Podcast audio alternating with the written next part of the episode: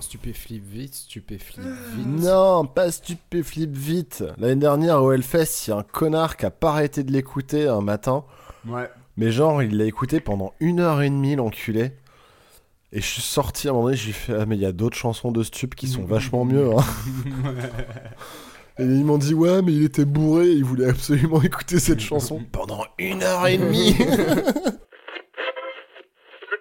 Bonjour, salut, coucou, hey, bienvenue, c'est le retour de la tartine. Vous êtes plutôt Lou Béga ou Coco Chanel? Pour fêter le numéro 5, on va s'asperger d'autres parfums en dansant le mambo. Mais qu'est-ce que c'est que cette intro? Euh, Le temps que je défragmente ton cerveau, on va lancer la musique des cuistots. On va beurrer de la cracotte. À la confiture. À manger ici, c'est pas un snack bar. La montagne de caviar. C'est l'homme qui murmure à l'oreille des légumes. Oh, mais c'est vrai, vous avez fait du poisson avec deux canards. Oh mon si vous pouviez déguster ce que je mange. Et voilà votre triple glouton melba avec des cerises confites. Le matin, boire un verre d'huile d'arachide. Autant de mes amours, je confectionnais la paella comme personne. Vous n'avez rien contre les omelettes. Donne-moi sucre d'en haut. Encore. Âme sensible, c'est bien. C'est nécessaire d'avoir de la sensibilité, sinon tout nous passe au-dessus et on n'a plus notion de ce qui est important. Mais on va pas vous mentir, il va falloir garder les jugements moraux bien au chaud, sinon on va pas s'en sortir. Si je peux pas trop cautionner, je peux au moins chercher à comprendre, ce serait un peu le slogan de cet épisode. On n'a pas prévu de vous faire faire des cauchemars ou vous filer la nausée, on est dans une cuisine quand même, mais le thème du jour ne va pas toujours vous mettre à l'aise. Folie créatrice, cas clinique ou délire esthétique, ils ont pété un câble et ça a marché. Mais avant de vous détailler le menu, il est convenu de présenter les hommes derrière les tartines. Euh, élégant, excellent, époustouflant, effacez toute espèce de référence extérieure, éveillez-vous à l'être qui révèle les exquises élucubrations, qui endure les errances esthétiques, qui écoute, qui extrait, qui épate le peuple. Il ne met pas d'étiquette, il met en exergue les œuvres. Encore et encore, essayez Clément. Bonjour. Bonjour Clément. Salut. Salut. Estimez-vous heureux. Alors qu'il est, il est apaisé. Cet étrange élément s'est enfermé quelques journées pour s'engouffrer dans la psyché d'extrémistes légers comme l'éléphant. Évidemment, il en est resté des séquelles, et il n'a cessé de s'éclater la tête contre des best-of d'Enya en éructant des horreurs. En conséquence, il a été emmuré deux heures, puis excavé et encadré par l'élite des chercheurs en exagération. S'exprimant à la presse, son leader a été expéditif. L'enfer, c'est Léo. Merci. J'aime les références comme ça. Je sais pas si c'est hyper gentil, mais euh, ok. Ça colle au sujet, je suis désolé. Et Merci. enfin, je serai Manu, l'emmerdeur aux écrits épatant son ego, l'énervant verseur d'effets éculés en espérant qu'il n'envisage pas de présenter l'émission en éparpillant partout des E. Au menu donc ce soir, Léo vous servira en entrée le black metal norvégien, cas clinique ou délire d'adolescent. Je m'occuperai du plat intitulé Folie dans le rap entre horrorcore et thérapie. Et en dessert, Clément nous a préparé l'album de l'immaturité. Et c'est aussi Léo qui va aussi nous divertir avant et après le dessert. Eh bien qu'on apporte l'entrée. J'ai faim, j'ai faim, j'ai faim, j'ai faim, j'ai faim. On peut, on peut se tutoyer Ouais. C'est sympa. T'es lourd. Mais j'ai quand même faim. On trouve plusieurs définitions à folie qu'on peut résumer en trois axes principaux qui seraient maladie mentale, accès de folie passager ou déviance par rapport à l'idéologie dominante. Ces trois axes se trouvent bien dans la musique extrême et ces initiés sombrent souvent dans une folie à plusieurs facettes. Le black metal lui aussi a plusieurs visages. Direction les moins 30 degrés, le haut niveau de vie et les vikings, aujourd'hui en vent en Norvège. Et je vais encore me galérer à prononcer les noms des protagonistes. Qui a déjà entendu parler de Mayhem? Euh, de nom. Bah, les Moi deux aussi, autour de la table, euh, c'est bien. Euh, je sais pas si chez vous vous connaissez, mais on va voir un peu. L'histoire de ce groupe de black metal est plutôt connue, mais j'ai quand même envie de vous la raconter. Parce que c'est mi-glauque, mi-fait divers et re-mi-glauque derrière. Et on peut y trouver une sorte d'humour noir et de curiosité morbide. Tout ce qui va suivre n'est pas certain à 100%, et je vais essayer d'être le plus exhaustif possible. Et donc, lorsque j'aurai une information à mettre au conditionnel, je vous le dirai avec ce son. Conditionnel. Approximaticast. C'est ça. Libre à vous de recroiser les sources par la suite. Avant de vous parler de musique, place à une histoire bien particulière. Aujourd'hui, dans Faites entrer l'accusé, nous allons parler de satanisme et autres bizarreries, le black metal sous une autre nuit. Les effets sont présents.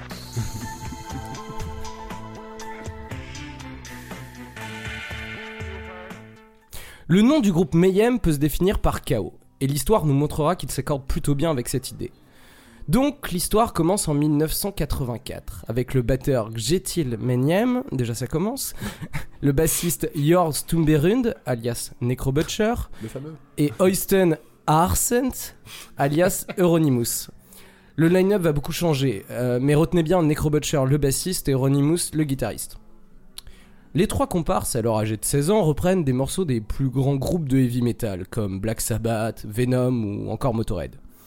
Ils enregistrent une première maquette en 1986 du nom de Pure Fucking Armageddon. En 1987, le premier EP du groupe intitulé Death Crush sort. Deux chanteurs différents se retrouvent sur le 8 titres, Messia et Maniac, qui est le chanteur live du groupe également.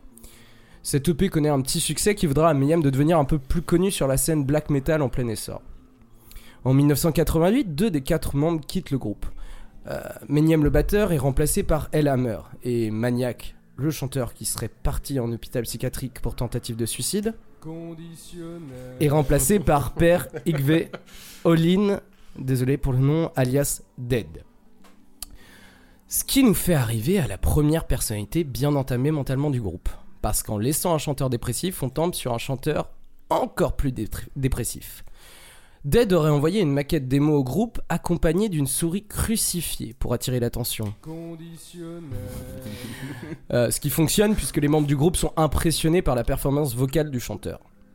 Dead amène dans le groupe une attitude plus radicale sur scène. Les performances du chanteur impressionnent le public. Et le groupe crée une atmosphère macabre et extrême. En vrac, des petits tips pour devenir un bon chanteur de black metal. Enterrer ses vêtements dans un cimetière, respirer des cadavres d'animaux pour s'imprégner de l'odeur de la mort, ou encore tuer des chats. Voilà. Sinon, sur scène, et là par contre ce n'est pas du conditionnel, ramener des têtes de cochon ou moutons morts, ou encore se scarifier violemment pour faire couler son propre sang. Miam. Sinon, les descriptions de ses anciens collègues sont sympathiques à son propos. Je parle de Dead là. Il se considérait comme un cadavre, comme un mort en sursis, et par conséquent se peignait en blanc pour y ressembler. Elhammer dit que c'est le premier musicien de black metal à l'avoir fait, ce qui est impossible à vérifier.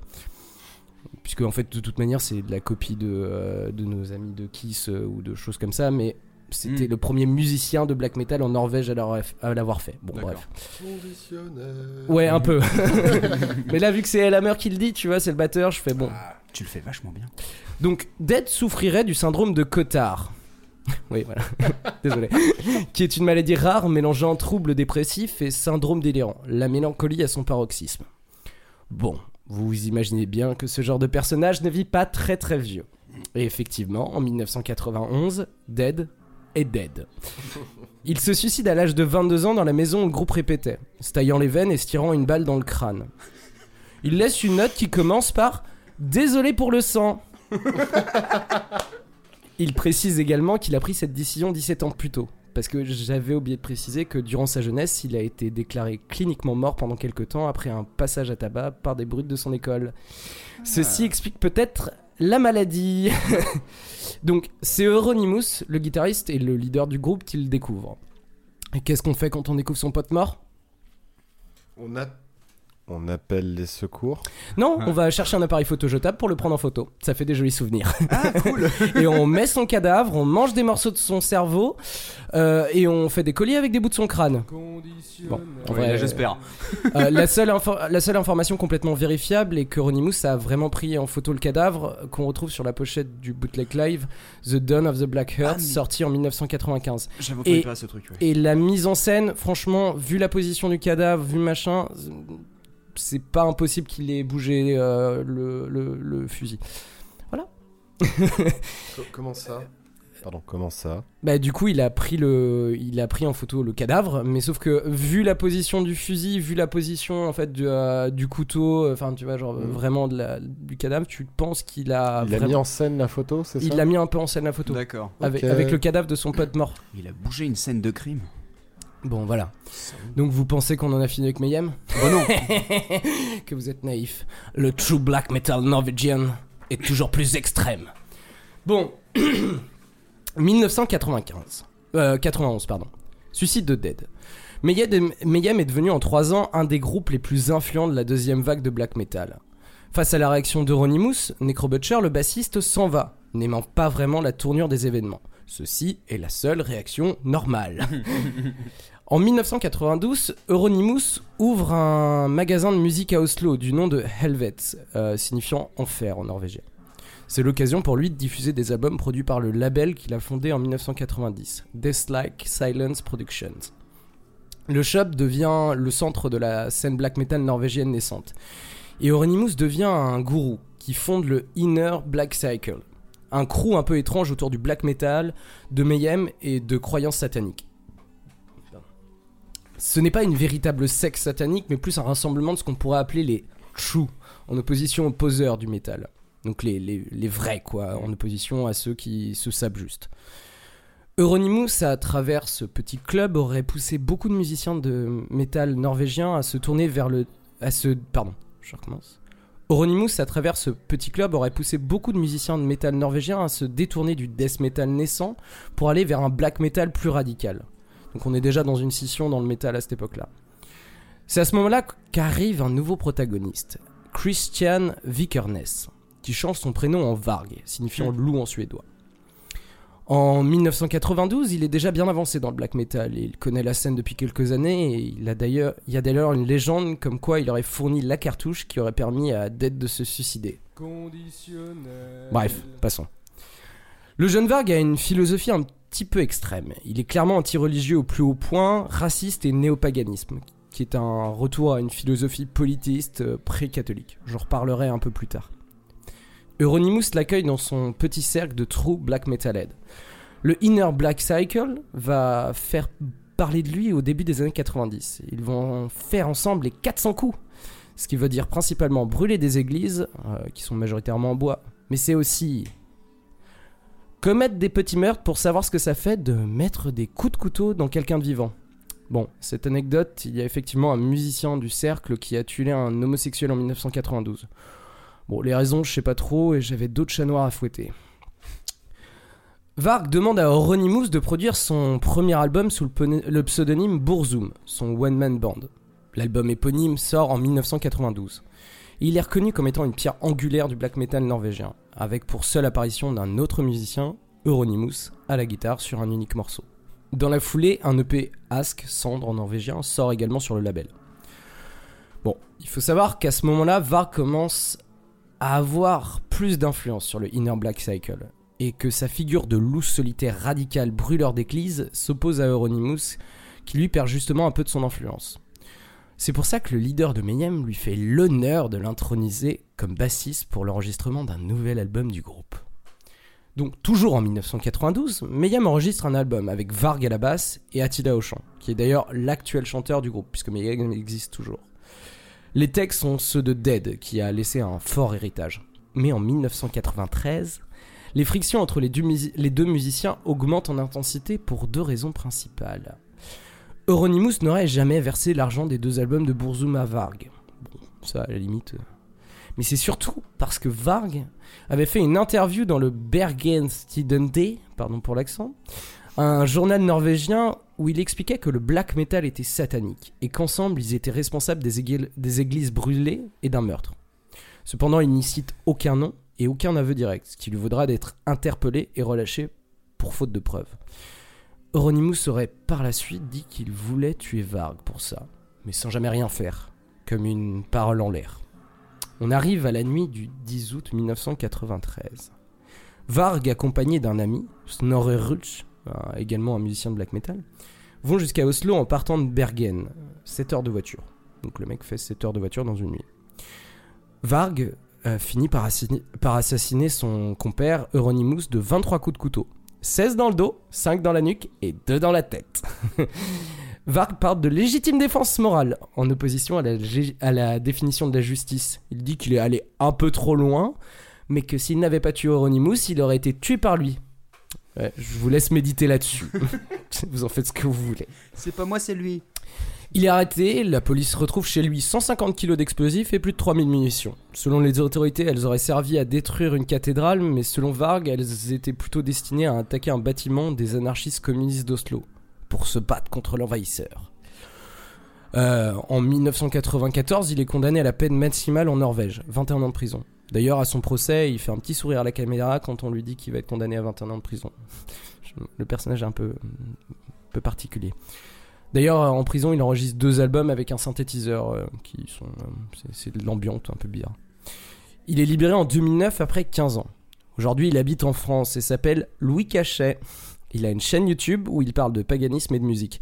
Et pas mal de son passé dans le black metal, et notamment de son meurtre dans le plus grand des calmes. Vraiment. J'ai- Il dit Oui, bah, je l'ai mis. euh, on dit que j'ai mis 20 coups de couteau, mais non, j'en ai mis que 19. Donc c'est là qu'on va arrêter l'histoire et qu'on va commencer à parler un peu de musique parce que j'ai vraiment beaucoup parlé. C'est glauque, mais euh, maintenant on va parler du black metal en lui-même. Donc les protagonistes de cette histoire un peu morbide, ont- un peu morbide ont engendré un nouveau genre de musique qui est le black metal. Mais qu'est-ce que exactement et pourquoi est-il lié à ces faits divers? Bon, j'ai menti, on va refaire un peu d'histoire. Euh, D'abord vient le heavy metal. Et je vous renvoie vers notre premier épisode de la Tartine. et la super chronique de Manu à son sujet. Ouais, c'est encore lui. Euh, donc ça vient du heavy metal et de la new wave of British heavy metal. Et surtout, un groupe du nom de Venom. Rien Euh, à voir avec le méchant de Spider-Man. Euh, je n'en sais rien. Je suis Je désolé. laisse pas tes faux sujets à fond, mec. Non, désolé. juste veut dire venin. Donc plus que pour sa musique ressemblant à du punk en plus violent, c'est plus pour l'imagerie satanique et ses shows exubérants que Venom a une influence sur le futur genre de métal. Mayhem tire d'ailleurs son nom du, mor- du morceau de Venom, Mayhem with Mercy. Pardon. Et euh, plus encore, je, je- Mais prends ton temps. hein. Le mec rote sans aucun respect. Donc, oui, Mayhem tire d'ailleurs son nom du m- morceau de Venom, Mayhem with Mercy. Euh, plus encore, le second album du b- groupe s'appelle Black Metal et sort en 1992. Et un petit extrait s'impose.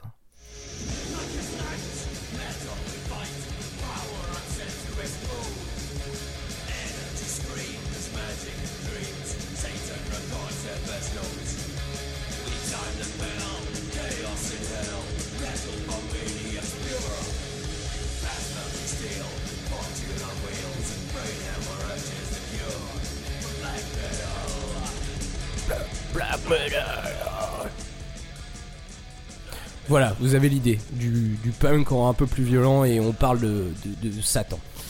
Donc le deuxième groupe qui a eu une influence majeure sur le black metal, c'est Bathory, en Suède, qui a engendré le mouvement avec une musique plus radicale, une voix criarde et des paroles satanistes. Donc Bathory en 1988.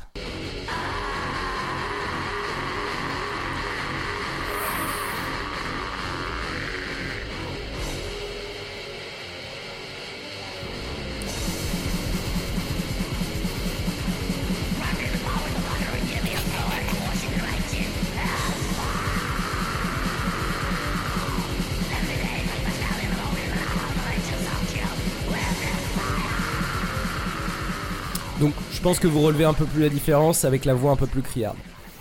Donc, mais c'est bien en Norvège que ce qu'on appelle la deuxième vague de black metal naît. Le genre, il devient un style unique avec de nombreux groupes qui, qui suivent peu ou prou le même schéma. Et enfin, je vais pouvoir vous mettre un petit extrait de Mayhem avec Freezing Moon où on retrouve Dead au chant. Le black metal, ça ressemble à ça.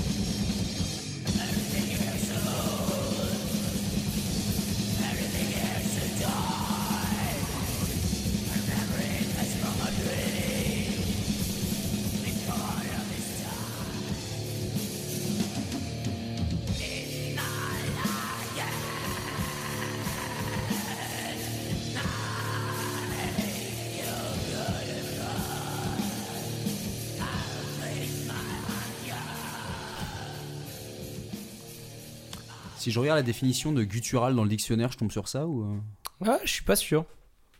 Je sais pas. non, et euh, juste, euh, j'ai un peu triché, j'ai fait un montage, donc euh, il faut le savoir. La- le, le morceau est bien, est bien plus long. Oui, mais ça reste le même morceau. Oui, oui, c'est le même morceau. ça me rassure.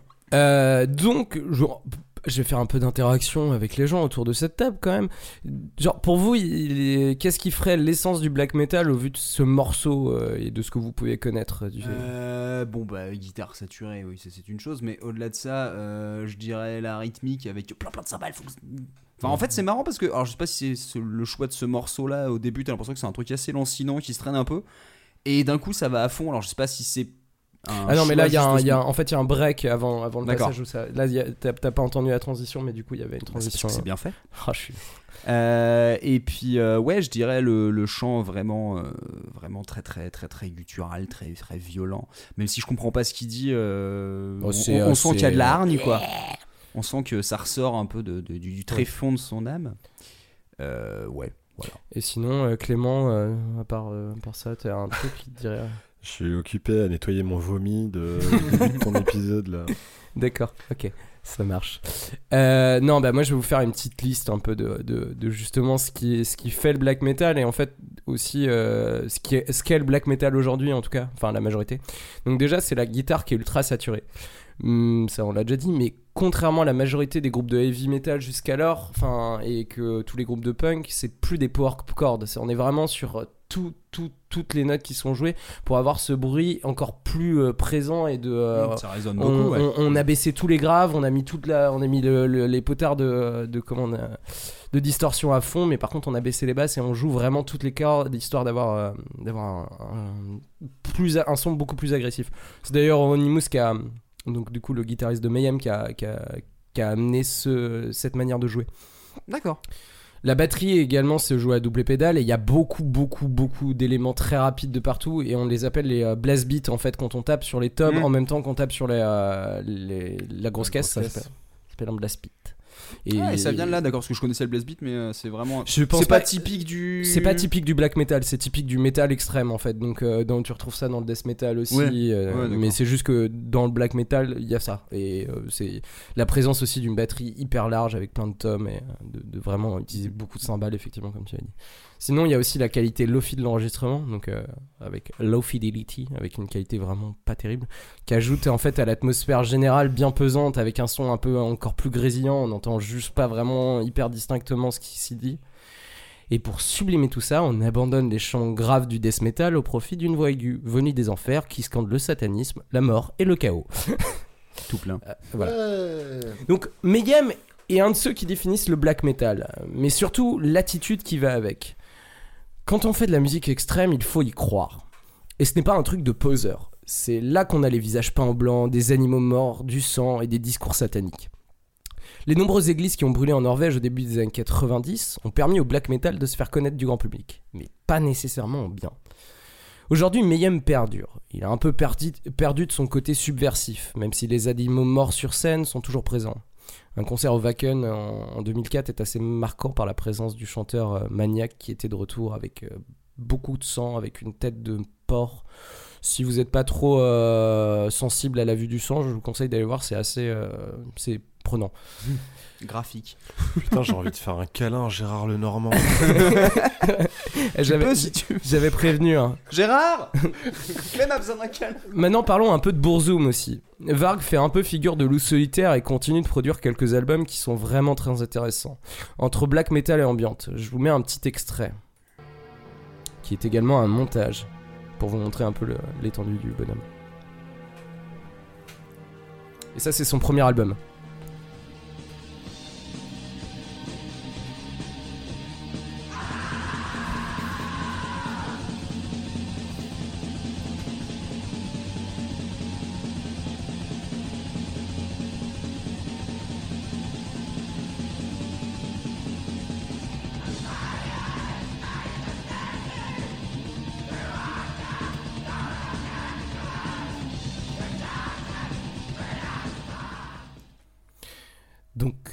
Cachet, puisque c'est son nom aujourd'hui, a produit des albums qui sont des chefs-d'œuvre reconnus. Le premier album d'ailleurs s'échange à des tarifs avoisinant les 1000 euros.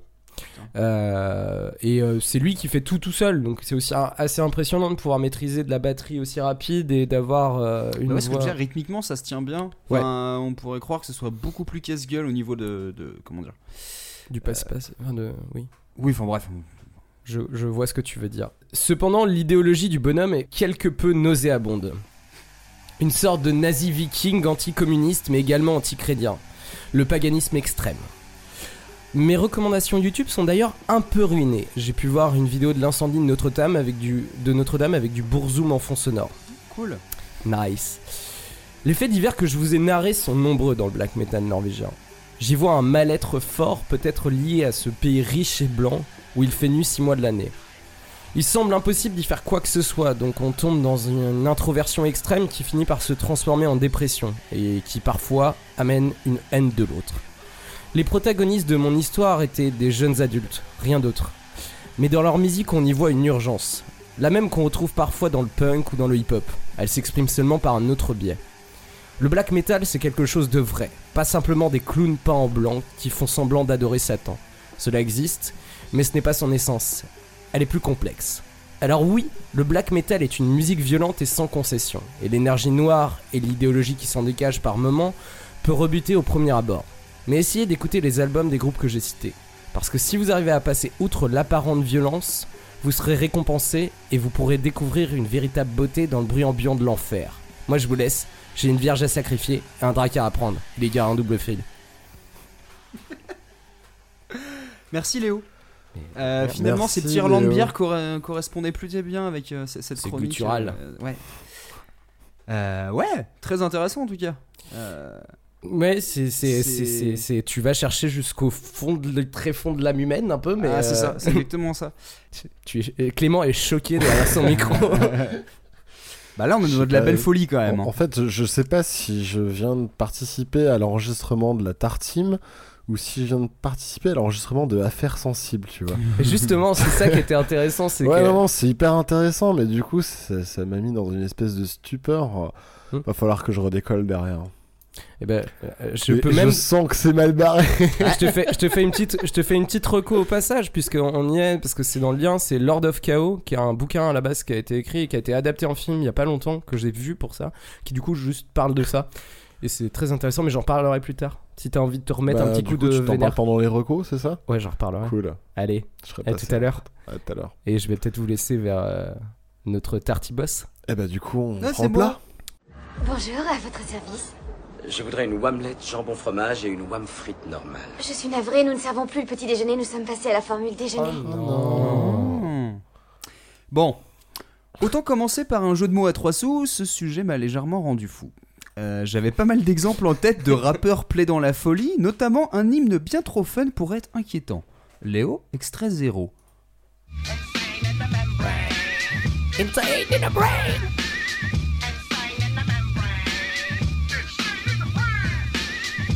Mais c'est quoi un rappeur gogol dans sa tête? Un artiste aux idées immorales ou quelqu'un qui souffre d'un dérèglement mental? Le premier cas va nous servir un peu de fil rouge, le deuxième sera en quelque sorte notre idéal. Je ne suis ni psychiatre, ni sociologue, ni historien, mais je pense pouvoir résumer le chemin qui nous mène à cette expression de la folie. Société, discrimination, dépression et haine du monde, exutoire. Du Crazy Blues de Mamie Smith en 1920 à la scène rap de 2019, il y a une longue corde du mal-être et du défouloir. Il faut déjà se rappeler que ce handicap social est à la base du genre du hip-hop. The Message de Grandmaster Flash and the Furious 5, premier succès à ne pas être un morceau festif, dépeint en 1982 une vision catastrophique de New York, un système pété, sans espoir et une violence quotidienne. On est à deux doigts de péter un câble et le refrain ne pourrait pas être plus clair. Ne me pousse pas car je suis près du bord, j'essaye de ne pas perdre la tête, c'est comme une jungle parfois qui me fait me demander comment j'arrive à ne pas couler. Extrait.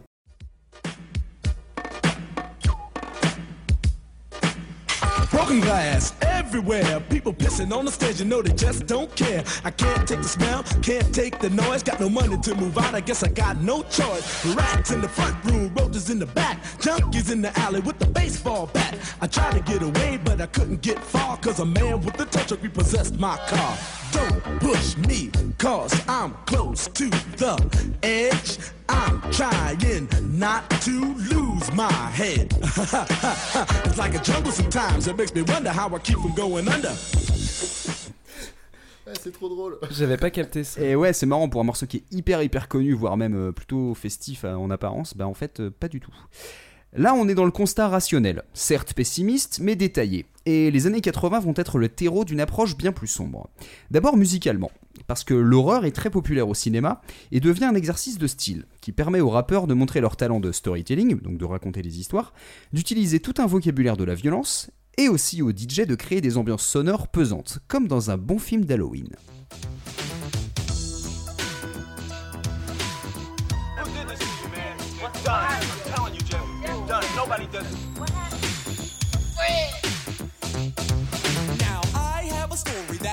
To tell about this guy you all know me as me scared as hell. He comes to me at night after I call into bed. He's burnt up like a weenie and his name is Fred. He wears the same hat and sweater every single day. And even if it's hot outside, he wears it anyway. He's gone when I'm awake, but he shows up when I'm asleep.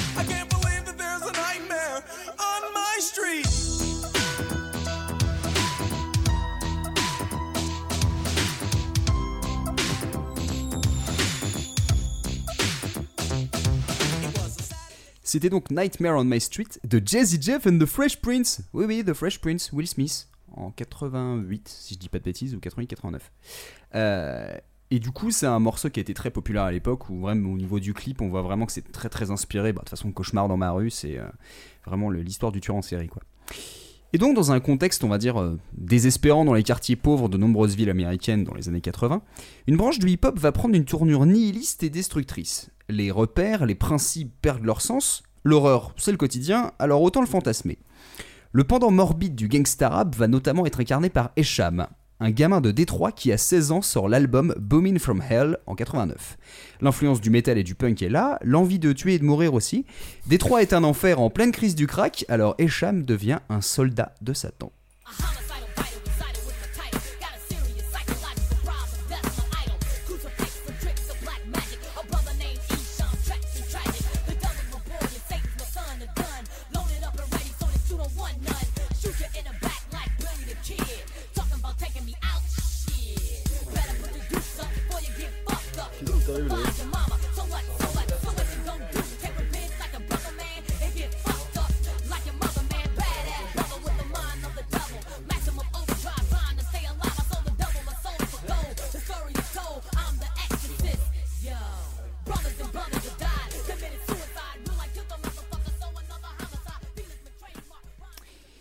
Donc c'était Devil's Groove de, de sur son premier album Moving from Hell.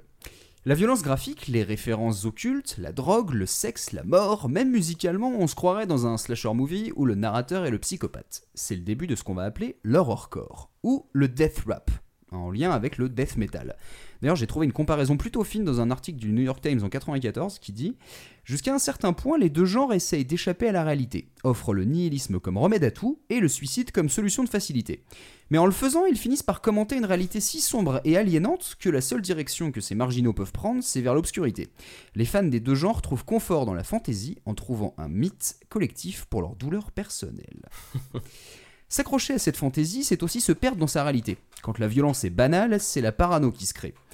Est-ce que ça s'est vraiment passé? C'est le sujet d'un morceau culte des Ghetto Boys de Houston en 91, Mind Playing Tricks on Me, mon esprit me joue des tours.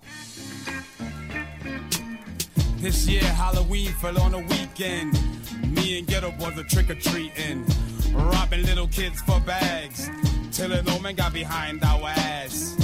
So we speeded up the pace, took a look back, and he was right before our face. He'd be in for a squabble, no doubt. So I swung and hit the nigga in his mouth. He was going down, we figured, but this wasn't no ordinary nigga. He stood about six or seven feet. Now that's the nigga I be seeing in my sleep. So we triple teamed on him, dropping them motherfucking bees on him. The more I swung, the more blood flew. Then he disappeared, and my boys disappeared too. Then I felt just like a fiend. It wasn't even close to Halloween. It was dark as fuck on the streets. My hands were all bloody from punching on the concrete. Goddamn, homie. My mind is playing tricks on me. Ici, on est musicalement plus proche d'un gangsta rap classique, façon West Coast, avec des pistes assez mélodieuses. Ce qui rend les paroles, bah, bizarrement, encore plus crédibles. De ce que j'ai pu lire, ça ressemble même à, du, à un syndrome de stress post-traumatique, ce qu'il raconte dans sa chanson. Euh, je voulais quand même revenir rapidement sur, sur les paroles que vous avez entendues, donc la troisième partie du, morceau. Euh, donc Bushwick Bill, le, rappeur en question, nous dit... Euh, nous raconte justement qu'ils essaient de raqueter des gamins et qu'ils croisent un grand flic monstrueux. Et il dit, je cite, C'est le mec que j'avais vu dans mon sommeil, alors on s'est mis à trois dessus en lui foutant des grosses patates. Plus je frappais, plus le sang giclait, puis il a disparu et mes potes aussi, je me suis senti comme un toxico. C'était loin d'être Halloween, il faisait hyper sombre dans les rues, mes mains étaient en sang à force de taper sur le bitume. Nom de Dieu mec, mon esprit me joue des tours. Cette émission est l'émission la plus fun que vous aurez écoutée. T'es sûr? Après, comme je disais au début, euh, j'ai pas les connaissances pour dire ce qui montre une forme de folie clinique chez un artiste. Euh, mais on peut supposer que vivre dans un monde constamment violent risque de créer des traumatismes. Et faire face à ces traumas en musique peut prendre plusieurs formes. Certains vont les assumer frontalement, parler d'une baston vécue, d'un meurtre, d'un deal de drogue qui finit mal, d'une descente de police. D'autres s'imaginaient un alter ego et un univers romancé du réel. C'est probablement ce qui distingue le gangsta rap de l'horrorcore. Et au milieu, Cypress Hill se protège de la police grâce à la weed.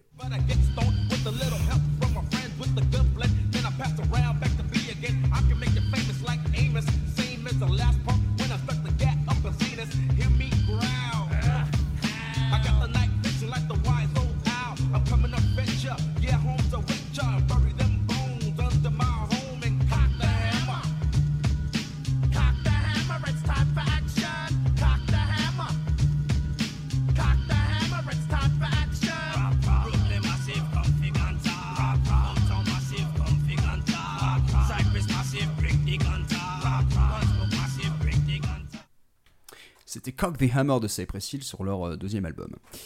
Le rap de gang cartonne à l'aube des 90s et sa version hardcore, parfois gothique, se fait doucement une place. L'horrorcore, par son esthétique très marquée, très graphique, avec une violence sans limite, s'est trouvé un public large, qui pouvait autant apprécier le métal, le punk et le rap, comme une filiation viscérale. Personnellement, je vois l'horrorcore comme un cartoon ultra violent et sans morale, un défouloir qui dédramatise son horreur par l'art de l'exagération. Le genre de musique qui vient d'un monde dépressif où on finit par être fier d'être un lunatique. Tué, violé, brûlé, on valse dans le gore comme des petits fous puisque rien n'a d'importance. C'est ce côté caricatural qui aide l'auditeur à prendre du recul et se laisse porter par l'ambiance sonore. Parce que l'imagination et la technique des DJ en termes de sampling a changé d'envergure en l'espace de 5 ans, donc on va dire entre 89 et 94. La représentation de l'horreur est devenue plus sophistiquée, parfois plus brutale. Et par exemple, les Flatliners, des brooklyniens fans de satanisme, avaient légèrement prévu de choquer du monde à l'écoute de Live Evil.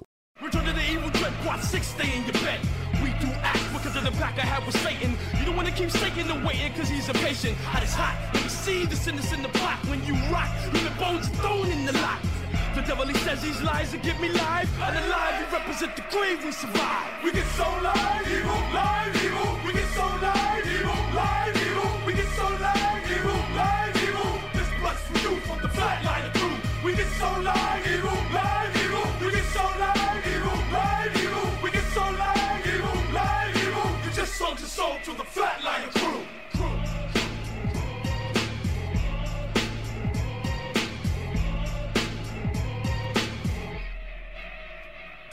Si vous êtes bien installé, je vous offre un bout du texte de Red Rum, le dernier à passer sur le morceau. La VF n'aura aucunement le flow de la VO, mais je vous laisse apprécier le délire.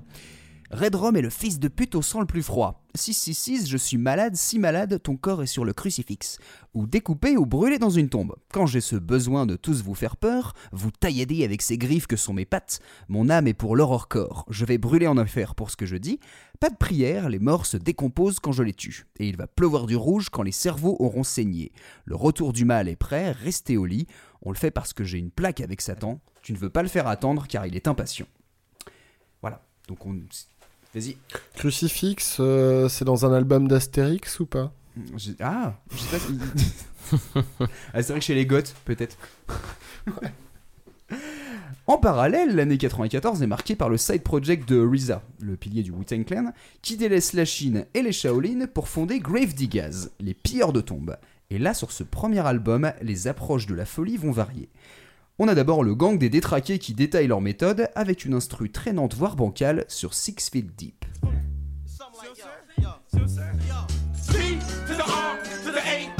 Ah, je connais ça. Ah, moi aussi.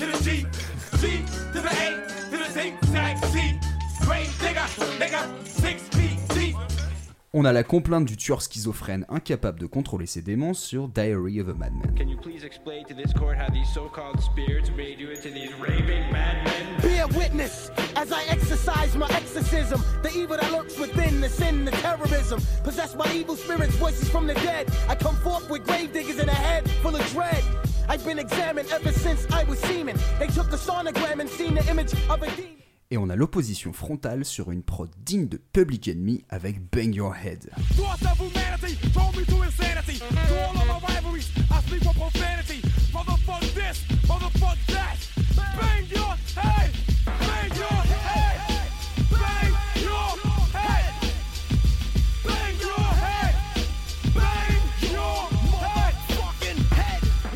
Faire 20 fois que j'entends ce morceau depuis que j'ai fait le début de la chronique et je m'en lasse toujours pas.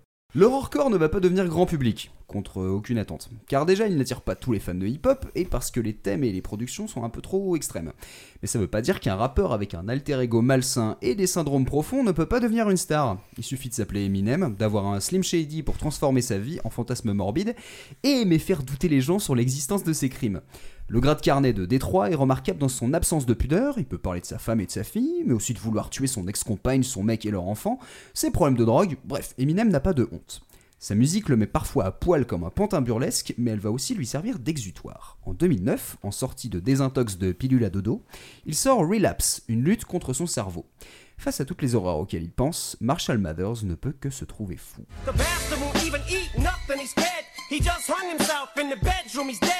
Debbie, don't let that fucker get you upset. Go in there, stick a fucking cigarette to his neck. I bet you he's faking it, I bet you, I bet he probably just wants to see how upset you would get. I'll go handle this, of course, unless you object. I'll go fuck his brains out if any's left in his head. If you could count the skeletons in my closet, under my bed and up under my faucet, then you would know I completely lost it. Is he nuts? No, he's insane. If you count the skeletons in my closet, under my bed and up under my faucet, then you would know I completely lost it. Is he nuts? No, he's insane. Dans cet album, Eminem a bien quelques échanges plus ou moins réels avec son docteur, mais je voudrais parler d'un artiste qui a fait passer l'autorité médicale au premier plan. La folie, c'est mieux avec un psy, par Tyler Okonma, dit Tyler the Creator. Je me suis beaucoup inspiré du travail de Mikko Koivisto, un docteur en finlandais qui a accepté de me passer une copie de ses recherches et que je remercie très fortement. Genre. non mais. Moi j'ai regardé Wikipédia. Ah non, non, mais moi ça a été très très utile. Euh, donc merci, Merci Miko. au monsieur. Ouais. Euh, Miko s'est intéressé à la façon dont Tyler the Creator a articulé ses trois premiers albums, de 2009 à 2013. Le premier titre du premier opus, bon, qui est une mixtape mais que lui considère comme son premier album, Bastard, euh, démarre par la rencontre entre le rappeur adolescent et un psychologue scolaire à la voix modifiée, le docteur TC, donc TC. Celui-ci propose à Tyler trois sessions pour parler de lui-même, et oh boy, il va pas perdre de temps. Um, it's gonna be three sessions today, tomorrow, and the next day. So, just tell me something about yourself. Well, look, if if you don't talk, I mean, these sessions are gonna go slower. So, This is what the devil plays before he goes to sleep. Some food for thought, this food for death. Go ahead and fucking eat. My father's dead, why I don't know. We'll never fucking meet. I cut my wrists and play piano cause I'm so depressed. Somebody called a pastor, this bastard is so possessed. This meeting just begun. Nigga, I'm Satan's son.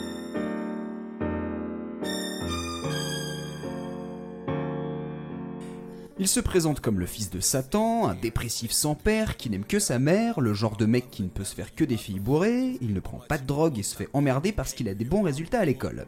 Il a créé l'alter ego d'une fille qui ne voulait pas de lui pour passer ses pulsions sur elle. Le monstre en lui est mort, comme ses sentiments, mais il a toujours des pensées horribles. Il est suicidaire et seule sa carrière semble être son ambition. Voilà, ça, ça fait un morceau.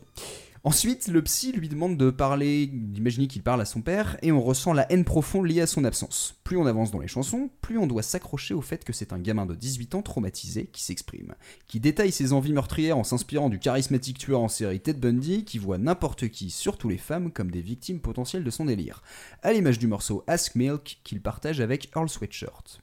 Addicts arrive. J'adore When ce I sweatshirt. in this crack, crack, bag, back, slap in disguise. Fat sack of knives in the passenger side. Bitch, reach for the door, get your access denied. I'm not an asshole, I just don't give a fuck a lot. The only time I do is when a bitch is screaming, Tyler, stop. The big bad wolf to me, you're just a minor fox. Red riding is getting some of this wolfly otter uh, cock. We the niggas you scared of, like bad dentists. Flow is anthemic, dirty like it's plants in it. Six bit of pandemic, cracking cancer mixed with cannabis. To have a bitch ready to stab a clit with some glass and shit. Your whole gang will get diminished. Bunch got the Brady's in it. Spit sick shit like my saliva got the rabies in it. Fuck rap, I'll be a landlord so I can rape the tenants. Daughter leave my house with a new stomach and a baby in it. Face it, me and Ace À d'autres moments, il se montre très pragmatique, comme dans Parade, où il dit Va à la fac, trouve un job, marie-toi, fais un gosse, tu les vois grandir et tu meurs. Non, mec, fuck le système. On note une vraie évolution dans l'approche de la maladie mentale, comme l'explique Mikoko Evisto dans I Know You Think I'm Crazy, je sais que vous pensez que je suis fou. Pour le rappeur de la fin des années 80 et du début des années 90, fou représentait une façon d'être et de performer qui pouvait être définie comme agressive, sans peur, extrême, une sorte de folie vigoureuse et belligérante d'un lunatique pré-psychiatrique. Dans le travail de Tyler the Creator, la folie, bien qu'elle reflète parfois les générations précédentes de rappeurs, est plus postmoderne, post-Prozac. Langoureuse et statique, à tomber constamment dans la mélancolie de l'incapacité réduite à peine à la consommation de médoc et une psychothérapie sans fin et sans but. Le docteur Tissi, au demeurant psychologue, traite l'artiste comme un patient, plaçant la chanson dans le cadre d'une thérapie, d'une éducation. Et j'ai presque envie de dire, bah heureusement que par moment Tyler va trop loin, et parce qu'il crée son fantasme horrifique et il fait des suppositions sur son état mental.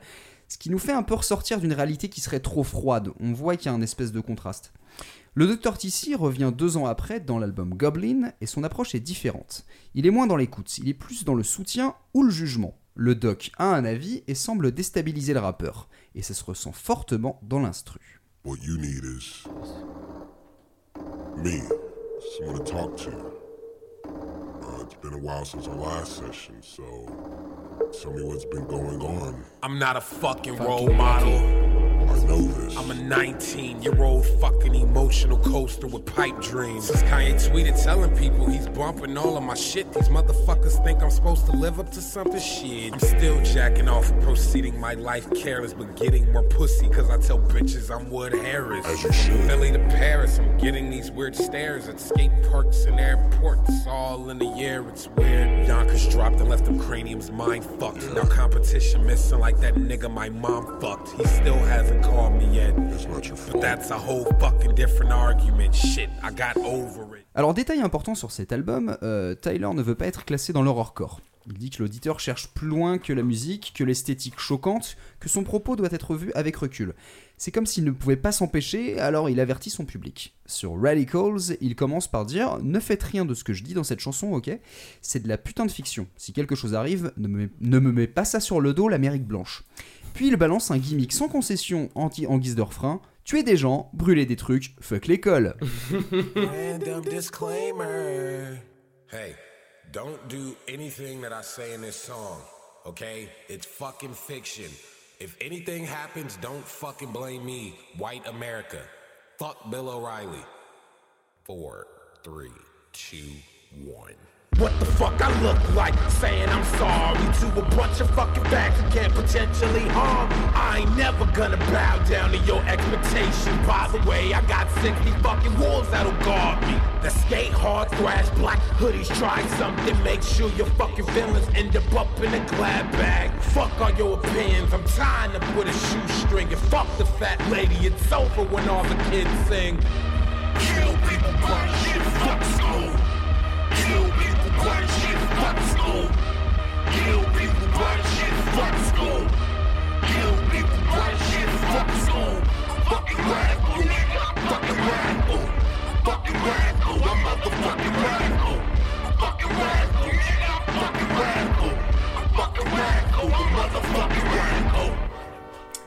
Il envoie tous faire foutre, les flics, les traditions, les statuts sociaux, la religion, jusqu'à ce que son psy l'arrête, lui dise de laisser couler de grandir.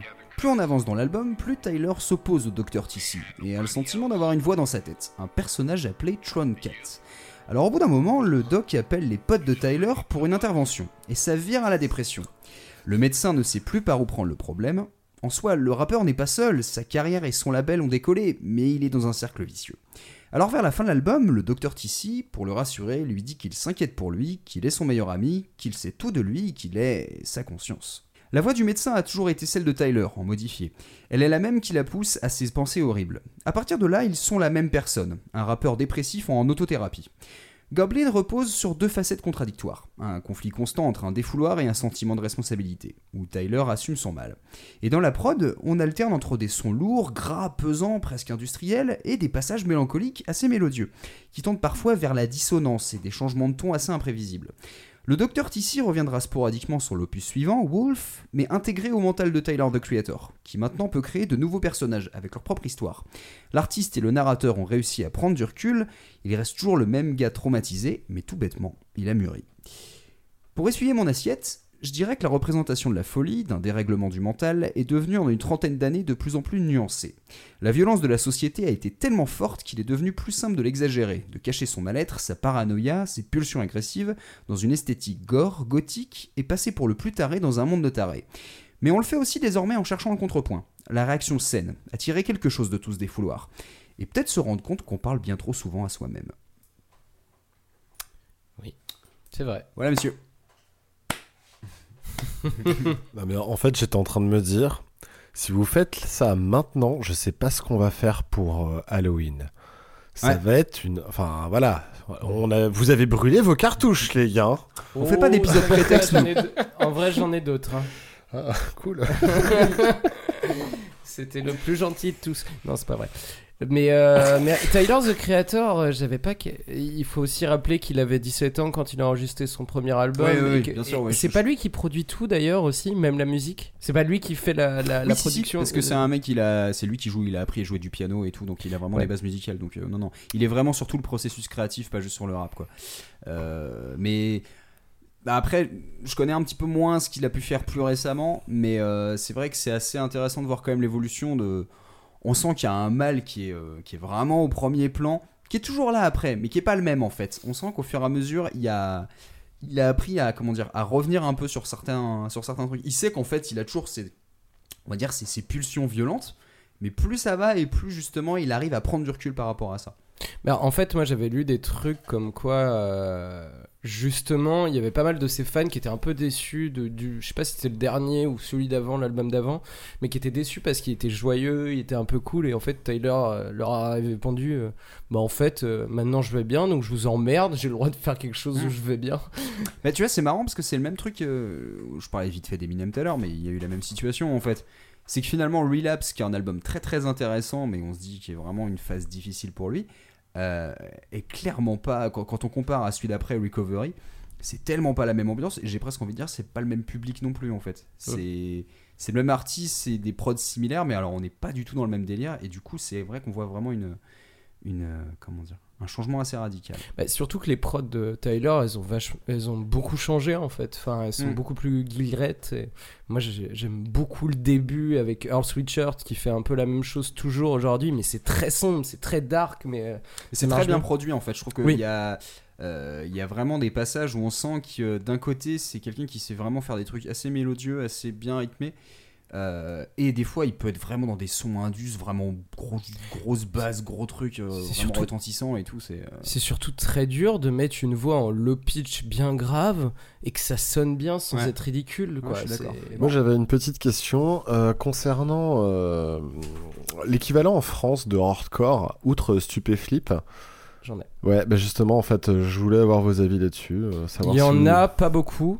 Euh, Il y a un rappeur qui s'appelle Seth en chiffre romain, donc V bâton bâton. Euh, Cousin. c'est pour ça que j'en parle. Euh, Il y a lui, euh, j'en ai deux, j'en avais d'autres, j'en avais parlé avec Manu hors, euh, hors antenne. Quoi, vous Ouais, faites on- des on trucs peut- hors on- antenne On peut dire ça. Parce que moi, on me Euh, branche à chaque début d'émission. les micros se parlent entre eux et nous on raccorde. Non, mais il y en a, il y en a, il y en a un peu. Après, il y en a pas beaucoup. C'est pas un- une spécialité française. Je sais pas, comme quoi euh, Non, dépressif que- en France, ça passe moyen. Je, je pense qu'en fait, il y a une question de contraste. Euh, euh, Il y a un style qui est quand même très lié. je- je pense vraiment à la culture américaine.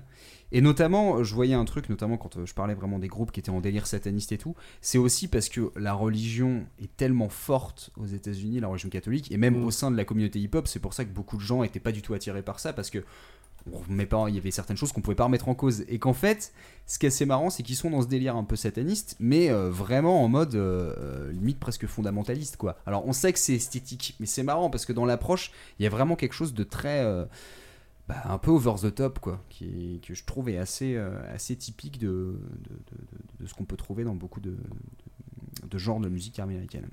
Ouais, Voilà. et en français, tu peux avoir limite euh, le club des losers qui peut s'en rapprocher sur un côté hyper sombre. même Le si- côté nihiliste et tout, je pense Ouais. qu'en fait, c'est peut-être les prods plus- surtout sont peut-être différentes. Mm. Et euh, après, je me suis pas trop posé la question sur le rap français, donc. Donc du coup, après ces deux chroniques plutôt bon enfant, on va passer aux choses sérieuses avec la cuvée préparée par Léo. Vermeil, un peu violette, bel éclat, c'est un Bordeaux. Un grand Bordeaux. Un peu de pourriture noble en suspension. Les impuretés descendent lentement. Ce vin a 23 ans. 53, une très grande année. Alors, la cuvée. Pour euh, les derniers, euh, pour les deux du fond qui ne suivent pas, euh, c'est un petit jeu que Manu euh, nous a concocté pour la première mission et qui reste désormais. Donc, vous allez devoir trouver, vous chez vous, mais surtout mes deux compères à ma droite et à ma gauche, l'année à laquelle euh, l'album est sorti, enfin le, la- le Le morceau, titre. pardon, le titre. Si c'est un single, ça compte euh, pour cette première partie de la cuvée, je suis allé chercher dans de la folie. Donc on va rester sur un thème très joyeux. Euh, il n'y a pas que ça, mais la majorité euh, des cinq personnes, euh, enfin des cinq groupes, et, etc., euh, possèdent un tueur dans ses rangs. Voilà. je, je, je, en tout cas, c'est des la gens- la la la la la. En tout cas, c'est des gens qui ont passé, euh, ont fait de la prison, quasiment tous. Bon, Cool. on va commencer par ça. Bertrand Cantat.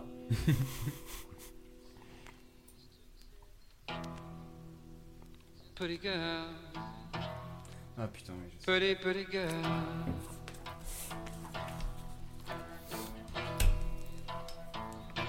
Cease to exist. Just come and say you love me.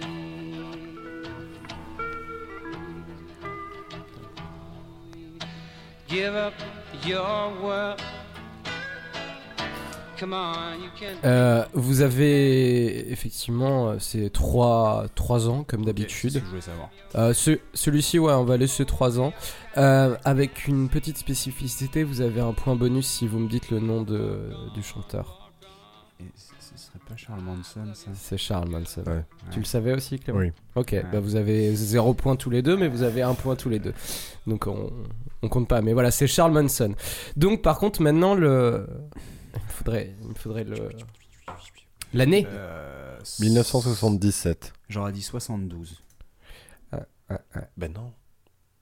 Mais non, mais non, mais en fait, je suis con. Bah, tu. Vas-y, dis-moi. Attends, attends, attends. Et- 1980. et- non, mais- 1982. Et en fait, je sais pas, est-ce que c'est c'est pas un truc qu'il a fait en tôle 1982. Ok, on a 82 et Manu. je, euh, je reste quand même sur 72, mais je sais pas. Ça marche. Eh bien, Manu a un point puisque Oh c'est euh, Cease to Exist en 1970 sur l'album Lies, the Love and the Terror Cult. Vous avez fait de la musique avant Et euh, euh, j'ai un petit bonus pour cette chanson qui est euh, la fin. Never learn not Ce sont les paroles de fin et en fait cette chanson pourrait figurer dans la même même pas pareil puisque les Beach Boys l'auraient volé à Charles Manson pour euh, leur chanson Never Learn Not to Love. Oh putain Et oui, cette cuvée n'est pas finie puisqu'il y aura un autre crossover vers la fin. Euh, extrait suivant. Oh, it's life. It's life boiling up inside of you. It's good. It's good.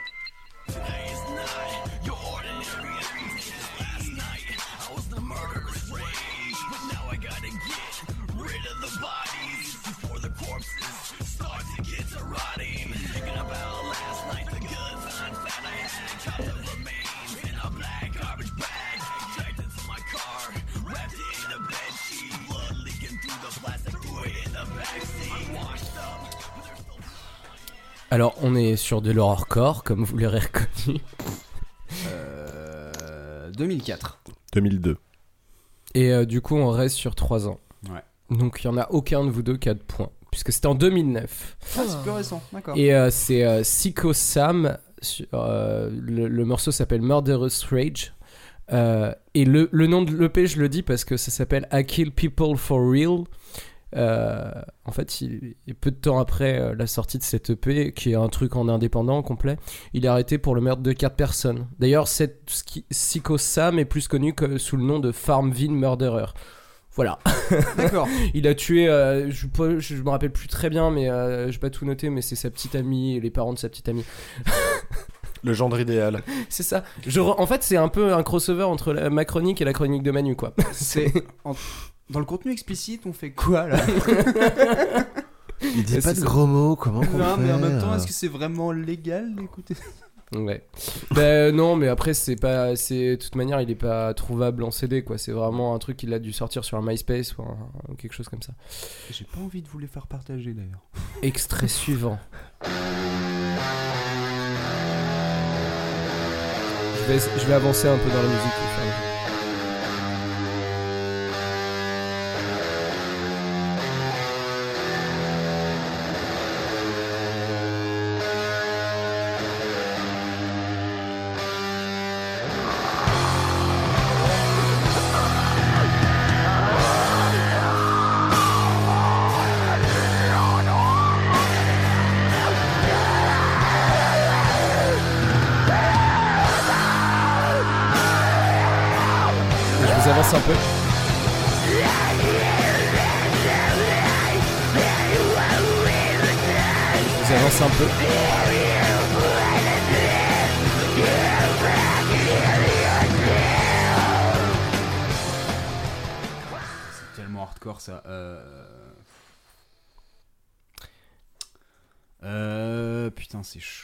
C'est chaud, c'est chaud. 92. Ah ouais. 2011. Je sais- En fait, Ouais, c'est chaud parce que j'ai un un style un peu années 80, mais en, vrai, j'ai envie de me le faire à paraît plus 5 récent. ans celui-là. Non, je déconne.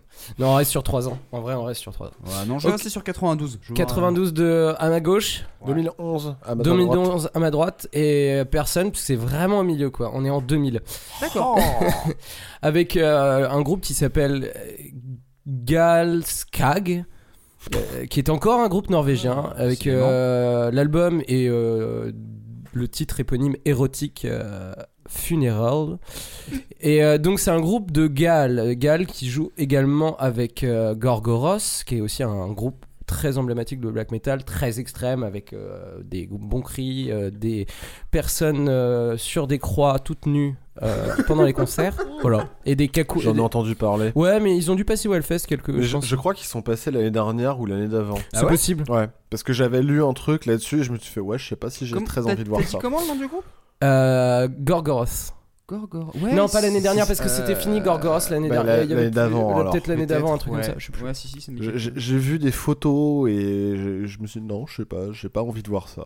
Mais euh, par contre, euh, là, euh, Gask, Galskal, euh, Skag, pardon, le, le groupe euh, là qu'on a écouté, c'est plutôt sympa. C'est même si ça crie un peu, euh, les parties de guitare sont plus euh, plus punk rock que, que metal et. tu veux dire que ça ressemble à du Blink? Un peu. Euh, et alors pourquoi je vous en parle? Pourquoi je l'ai mis en stop? Parce qu'en fait, euh, justement, le chanteur Gaal, c'est encore un Norvégien qui a fait des trucs un peu chelous. Ouais. Euh, ah oui, aussi juste un petit, une petite anecdote, ce qui est assez cool, c'est que c'est le premier chanteur de black metal qui se revendique ouvertement homosexuel. Donc c'est assez cool. Enfin, pour le... Et il, est, il est végétarien. C'est quelqu'un de bien. Mais par contre, il a quand même séquestré un trip et il a recueilli son sang dans une coupe pour, je cite, ne pas salir son parquet. C'est-à-dire que le mec le faisait chier parce qu'il voulait venir dans une soirée et qu'il l'a séquestré derrière. Ah ouais. Et ça me fait que je vous conseille le documentaire de Vice, True Black Metal Norvégienne, où des journalistes partent à sa rencontre pendant une demi-heure et c'est assez ésotérique. Je sais pas si c'est le bon terme. Flippant, ça marche? Flippant, un peu. Ouais. Cet homme est étrange. Désolé, Clément va faire des cauchemars ce soir. je vais pas faire des cauchemars, mais je me demande comment je vais rebondir sur ma chronique qui est rigolote. en fait. Euh, T'inquiète pas, Justement. j'ai- j'ai une transition toute trouvée pour toi. ok. T'inquiète pas. C'était fait exprès en plus. Le Extrait suivant. Il est mignon.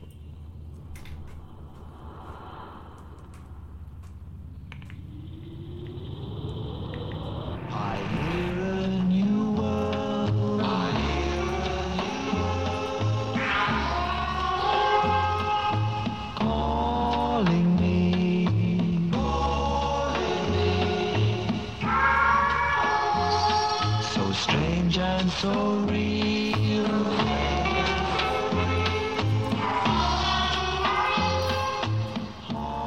Je sais pas pourquoi, mais c'est- limite ça me fait encore plus flipper quand c'est des trucs comme ça, genre mignon mais un peu, un peu psyché tordu. Bah. Euh... Putain, c'est chaud ça aussi. Euh... 72. De Euh, 1900. euh... Ouais, j'ai 76. Je fais. euh, Celle-là, je la fais sur 5 ans. Vous restez sur vos choix? Ouais. Ok. Non, euh, 2013 du coup. Et euh, c'est 1960, donc aucun de vous n'a de point. ouais, bah ouais. Alors, c'est Joe Meek, euh, qui et là c'était euh, The Blue Men, en fait c'est un groupe qui l'a fait, Joe Meek and the Blue Men, je crois, c'est Ouais. ça. I Heard a New World, qui est aussi le titre d'un d'un premier EP qui va devenir un deuxième EP par la suite. Enfin, bref, on- c'est pas hyper intéressant. Mais en fait, Joe Meek, c'est un producteur euh, qui a produit énormément de choses Ah, dans les oui, années oui, oui, 60 ouais. et qui, a- qui est vraiment reconnu pour ça. Et cet album est vraiment reconnu aussi comme un, un coup de génie, comme un, quelque chose euh, qui sort de l'ordinaire parce que pour les années 60, c'est un peu tôt avec des effets euh, Bah, c'est ce que chipmunk en un train de peu. dire en fait, sur la, on va dire, la sophistication de, de- de- de la Tout à prod fait. et tout, les petits trucs. Je pensais que c'était plus récent. Et cet homme s'est suicidé à 37 ans parce qu'il était ultra dépressif. Voilà Il a tué personne par contre, cela Ah. dit. Bon, bah, c'est déjà ça. Ah, un mec bien. C'était le seul qui n'avait. Oh, c'est bien. Bah, c'est euh, rassurant. J'aime les gens qui tuent pas personne. Euh, Gal, euh, avant, il a tué personne. Il a juste séquestré, recueilli son sang dans une coupe. Et il aurait pas pu la boire. C'est ce que sa mère disait au, au- comment dire, au tribunal. Parce qu'il est végétarien? Voilà. Désolé, je, suis obligé de relancer les anecdotes comme ça, ça me fait beaucoup trop rire. Et euh, donc on va passer le dernier extrait qui fera une transition toute trouvée pour la chronique de Clément.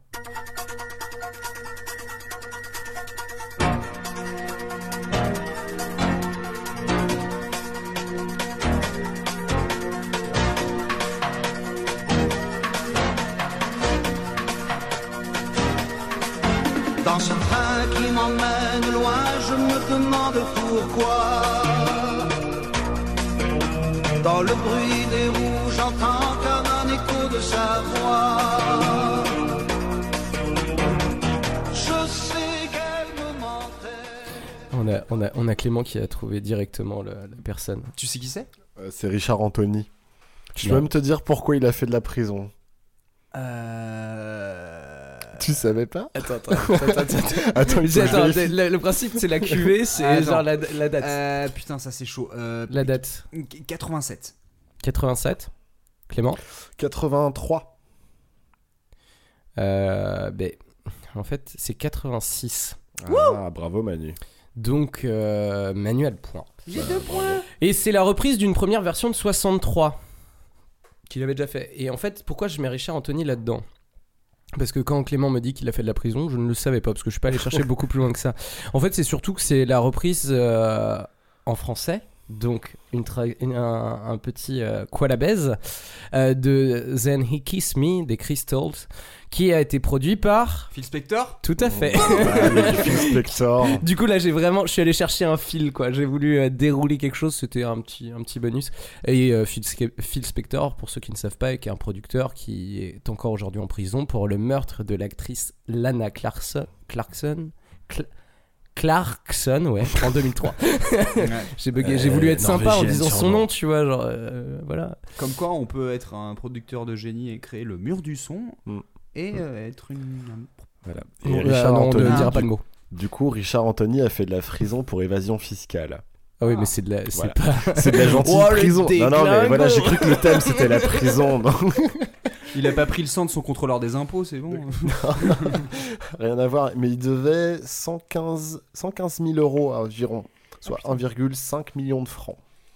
Très Je bien. convertis vite. Et euh, donc nous avons, euh, je récapitule les scores, euh, Manu 2, euh, Clément malheureusement 0. Ouais Mais- Mais 3.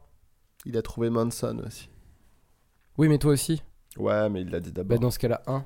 Oui mais tu... lui, Non, non, non, non, c'est bon, c'est... Non, la- je tiens à être à zéro. Non. Je veux du coup tu avoir as... aucun Puisque c'est point. comme ça, tu as 1 et Oh Manu a non. 3. Eh bah Oh, fais chier. Euh, très bien, bah, c'est cool de finir sur cette note. Je me suis dit que c'était bien. Euh, parce qu'on Merci. va pouvoir Merci. enfin s'attaquer au dessert que Clément nous a préparé, qui je pense va nous permettre de souffler un petit peu. Il a bien déjeuné, le monsieur? Hmm Il veut pas un dessert, le monsieur? Hmm Ah si. Non mais ça va pas la tête Avec vos trucs là, on va perdre tous nos auditeurs Ils vont plus jamais nous écouter Bon alors, je ne sais pas si je suis un bisounours, mais je vous ai préparé un dessert un peu plus léger. je vais pas faire toute la chronique comme ça, parce que ça va être fatigant. pour vous et pour moi. La folie est une notion pouvant prendre plusieurs formes selon les époques, le contexte ou le milieu. Selon Wikipédia, c'est une perte de la raison ou du sens commun, le contraire de la sagesse, la, violation de normes sociales, une posture marginale, déviante ou anticonformiste, une forme d'idiotie. En bref, on qualifie de fou toute personne qui sort des normes que l'on considère normales. Donc la folie est très subjective. En France, nous avons actuellement un chanteur que l'on peut qualifier de fou, car sa musique ne correspond pas aux attentes que l'on se fait. Habituellement... C'est con ça. Ah, la virgule. C'est pas grave. Je vais donc écrire cette chronique comme une lettre ouverte à ce chanteur déconcertant. Mais vu qu'on fait du podcast, ce sera plutôt un message sur répondeur public. Mais d'Ivoire, comment tu t'appelles? Philippe, Comment tu t'appelles? Philippe, Comment tu t'appelles? Philippe, Comment tu t'appelles? Philippe, Comment tu t'appelles? Philippe, Comment tu t'appelles? Philippe. Et alors Philippe, comment ça va aujourd'hui? Me sens bien, je me sens mal, je me sens mal, je me sens bien, je me sens bien, je me sens mal, je me sens mal, je me sens bien, je me sens bien, je me sens mal, je me sens mal, je me sens bien, je me sens bien, je me sens mal, je me sens mal, je me sens bien. Eh oui, c'est bien à toi, Philippe Catherine, que mon message s'adresse. Toi qui as commencé ta carrière en enregistrant des chansons sur un magnétophone 4 pistes dans ta chambre. Toi qui as fait des études d'art plastique à Rennes. Toi qui te demandes ce que deviennent les personnages de film une fois que le film est fini. Alors, je m'excuse, mais je vais dire tant de choses que tu connais déjà, mais il faut que je resitue ta carrière pour les gens qui nous écoutent, et aussi pour mes deux comparses. Ça va? Ça va. Vous vous sentez bien? Ou vous Voilà, vous sentez mieux. mal? C'est plus, c'est plus sympa. Je fais une chantilly pour le dessert. Dès 1991, tu commences ta carrière musicale en sortant l'album Les Myriages Chinois, en restant en dehors du circuit commercial traditionnel. Tu touches un public de niche tout en restant sous les radars des médias.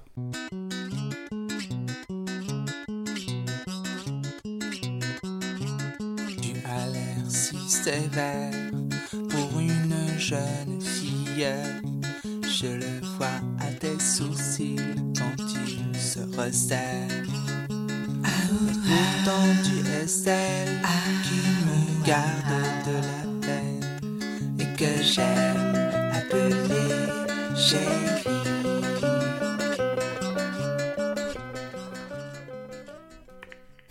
Alors du coup, euh, vous connaissez Catherine, j'imagine. Je vais m'adresser... Excuse-moi Philippe, je vais m'adresser à mes comparses. vous connaissez Catherine Euh, Pour vous, c'était 91 le début de sa carrière ou pas du tout? Ah, pas du tout. Ça m'étonne pas. Ça t'étonne Ah pas? non, mais non, ça m'étonne pas parce que Je sais savais pas quel âge il avait quand il a vraiment être- commencé à être connu. C'était quoi, il y a une douzaine d'années, un truc Oh, comme ça. Et pour moi, c'était un mec qui avait déjà 35 balais facile, mais. Ouais. euh, D'accord, donc 91. Et du coup, ça vous étonne le style là par rapport à ce que vous connaissez de Philippe Catherine? Bah, pas tellement en fait. Il y a un côté un peu, euh, un peu gnangnan, mais, euh, Ouais. mais gnangnan rigolo quoi. Et ça, je trouve. Il a, il a toujours réussi à le garder. Mais... C'est déjà euh, de la petite euh, mélodie un peu débile, mais euh, avec des petites paroles. Enfin, j'ai un peu. enfin, je- Oui, voilà. Voilà, c'est ça. Je étais d'accord. Bon Philippe, tu continues ton petit bonhomme de chemin sous les radars pendant quelques années. Tu sors deux autres albums et tu participes à d'autres projets. En 1999, tu sors un double album. Le premier, L'homme à trois mains, est réalisé comme à ton habitude, seul chez toi avec les moyens du bord, le fameux 4 pistes. Le second, Les créatures, est réalisé avec The Recyclers, un groupe de jazz impro un peu plus conventionnel. De ce second opus, une chanson se glissera directement sur les ondes radio et tu commenceras à être médiatisé. La chanson s'appelle Je vous emmerde J'aurais pu être millionnaire avec piscine et vue sur la mer. Mais je suis dans la merde et je vous emmerde. Sentimentalement démissionnaire, professionnellement suicidaire. Tu vois, moi je suis dans la merde et je vous emmerde. Vous dansez, mademoiselle Non mais ça va pas, non Mais casse-toi là Tu vois pas que tu m'importunes hein Trop taré, va C'est marrant parce qu'en fait, dans le style, ça ressemble à du Dandy Warhol. Hein. un, un petit chouille, ouais, il y, a- y a de ça. Mais c'est surtout avec l'album Robot après tout, en 2005, que tu obtiens ta véritable couverture médiatique, aussi pratique qu'un sac de couchage Quechua ou Hellfest. Car la France a adoré ta manière de couper le son. Et de remettre le son. et de recouper le son. Et de remettre le son électro-rock au texte décalé. C'est à ce moment que nos chemins se sont croisés. J'ai pris une claque à ton concert au printemps de Bourges. J'ignorais qui tu étais, et pourtant j'ai tout de suite accroché à ton univers. Et c'est ainsi que j'ai usé ton CD. Robot après tout, c'est l'être humain qui s'uniformise et qui devient une machine. Quand on prend un peu de recul, tout y est génial.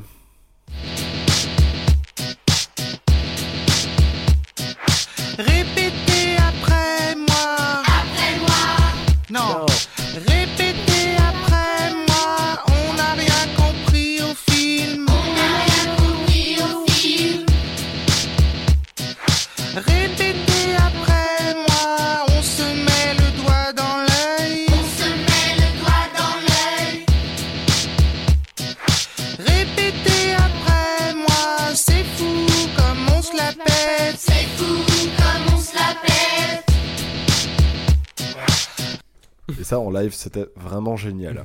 Ça doit être drôle, effectivement. C'est ouais. drôle et en fait, bah, tu peux chanter les chansons même si tu connais pas. Et c'est pratique. Ce qui nous conduit à ton album suivant, Philippe Catherine.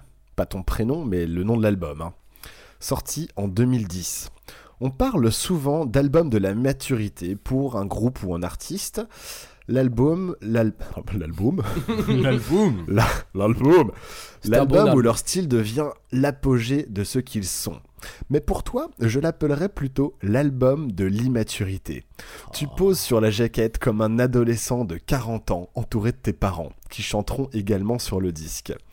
Tout y est fou. À partir de maintenant, toutes les questions que je vais vous poser, la réponse sera toujours oui.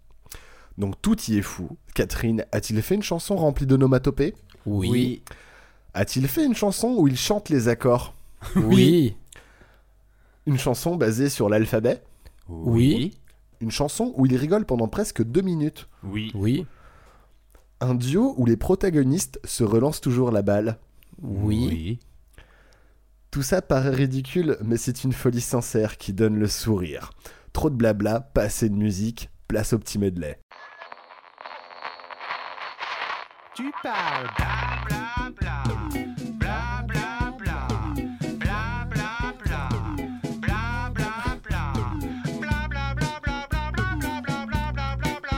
bla bla bla bla bla Vas-y, mets ta moustache.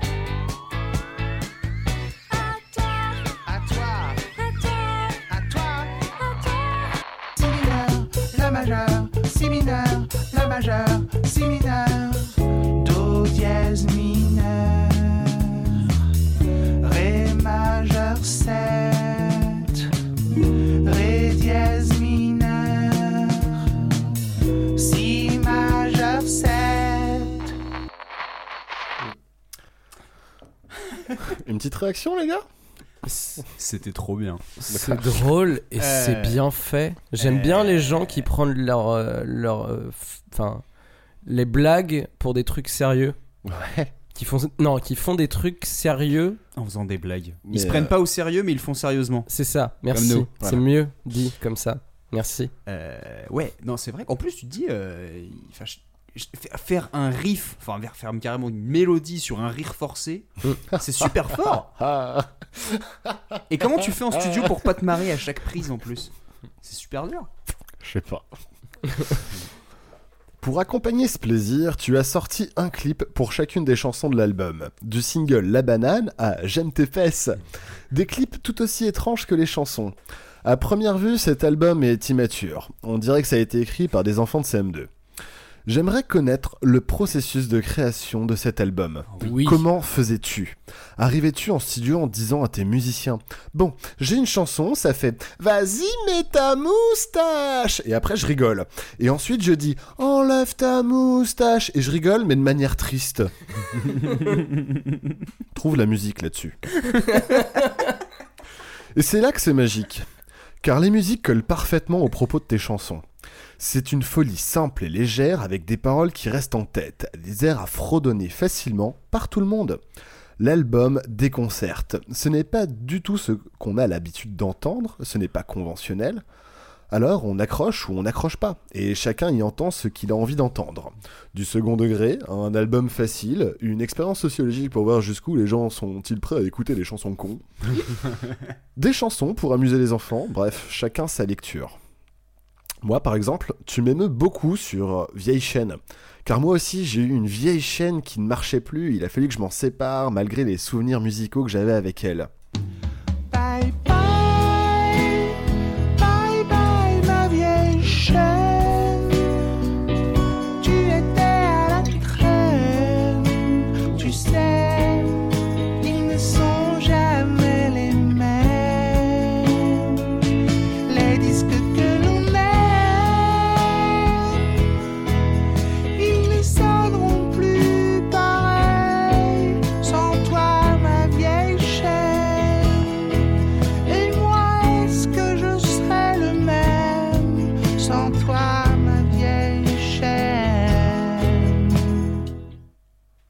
Jolie voix de tête. Jolie voix de tête, mais c'est ça qui est fascinant. Ce n'est pas vraiment un chanteur. Enfin, c'est- si. Mais c'est pas. euh, C'est pas comme l'âme, quoi. c'est pas un technicien professionnel. C'est pas un du technicien chant. professionnel, mais il le fait, et sans complexe. Et alors Ce qu'il y a de plus fou, c'est qu'en parallèle, tu décides de sortir le même album, mais en version anglaise, sous le titre Here Comes Catherine No, I don't wanna go to work anymore. I'd rather die. No, I don't wanna go to the mall anymore. I'd rather die. So leave me alone.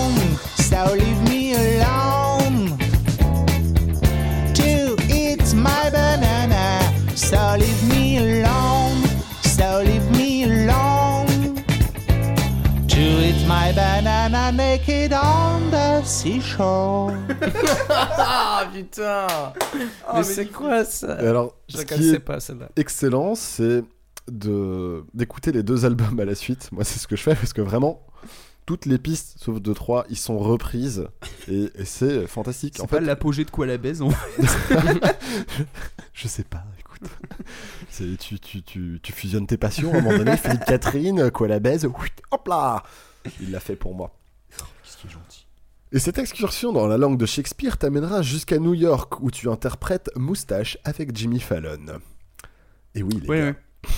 Oui, il est passé euh, talk, show, euh, talk show américain très très grand public. Et il nous fait une crise. Non, non, mais c'est ce qu'il a chanté, c'est le rire Oui. pendant euh, deux minutes. Et les gens ont adoré. Et, et les gens ont surkiffé, mais en fait, parce qu'ils avaient. À la base, c'est Jimmy Fallon qui a passé le titre dans l'émission. Ouais, parce qu'ils cherchaient des albums à la con, enfin des trucs complètement bizarres. Et, Et, en fait, et, euh, les gens ont kiffé. Et donc, du coup, Philippe Catherine a dit Hey, je peux venir si vous voulez. Et il y a été. C'est génial. Il y a un petit reportage d'une dizaine de minutes où vous pouvez voir le voyage de Philippe Catherine au Jimmy Fallon Show. Et c'est vraiment très sympa.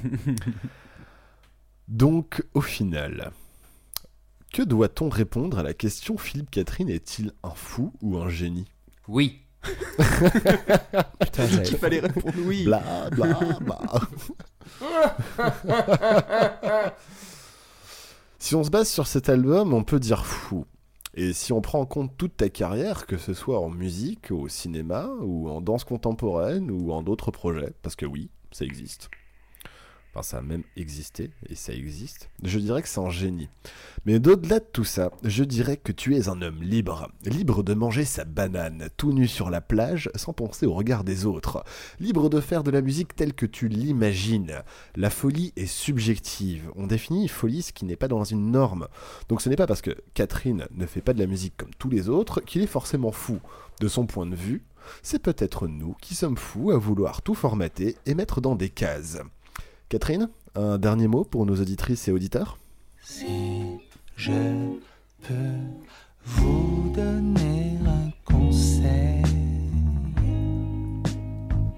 faites du Vélib la nuit sous extasie, la nuit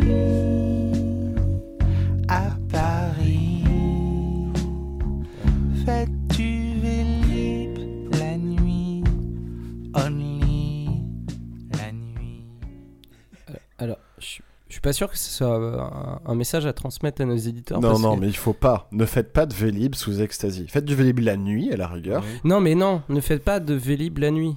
Ne faites pas Mais- Il y a des lumières sur les. Il y a plus de Vélib, de toute façon. Il y a Oui, des trottinettes à la con. Puis ça, c'est pour les Parisiens, nous on n'est pas comme ça. Les un conseil. Faites de la trottinette la nuit. Sobre. Faites ce que vous voulez, mais prenez ne pas le vélo. Quoi. Et voilà, c'était mon message sur répondeur public à Philippe Catherine. Continue de nous bercer de ta folie, s'il Eh te ben, plaît. merci beaucoup, Clément. C'était- vachement super. C'était The Cherry on Et, a Cake. euh, et ouais, et puis c'est cool parce que du coup, le, la folie rigolote, c'est c'est un- une facette qu'on n'avait pas trop trop vue. Ou alors dans Ah un bah non, très, très- moi j'ai été déprimé pendant tout le début hein. de l'émission. Et du coup, maintenant Clément va beaucoup mieux et nous aussi. Du coup, nous vrai. sommes en forme pour. Et euh, J'espère que vous aussi. Ah bah j'espère que vous Toi aussi. derrière tes écouteurs là, j'espère que tu vas bien. Je te vois marcher dans la rue. Je ne te vois pas mais je t'imagine. Et maintenant, on va pouvoir rejouer. Parce que maintenant, on pète la forme avec la deuxième partie de la cuvée. Rapportez-moi la même chose. Ok, bah on refait la même chose alors. Euh, donc, cette deuxième partie de la cuvée sera euh, exempt de d'anecdotes croustillantes. C'est du généraliste, c'est juste j'avais envie de mettre ça et je n'ai pas à me justifier. D'accord, c'est parti pour le premier extrait.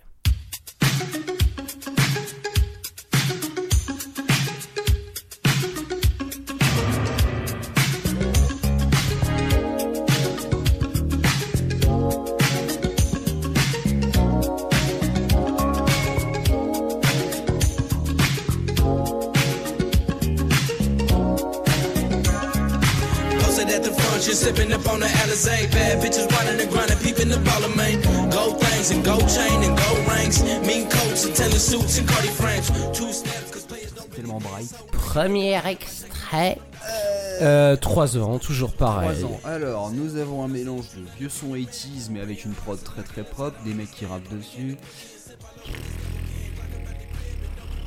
2000. 2000 au, euh, 2013. 2013 à ma gauche et 2000 à ma droite. Ok. On est sur du 2018. Donc effectivement. Manu, tu avais bien, tu avais, tu truc. Par contre, 2000, j'aurais vraiment pas. Pardon. Bah, en fait, Quoi Je t'emmerde. Non, non, mais c'est plutôt le côté revival, c'est euh, plus depuis les années 2010.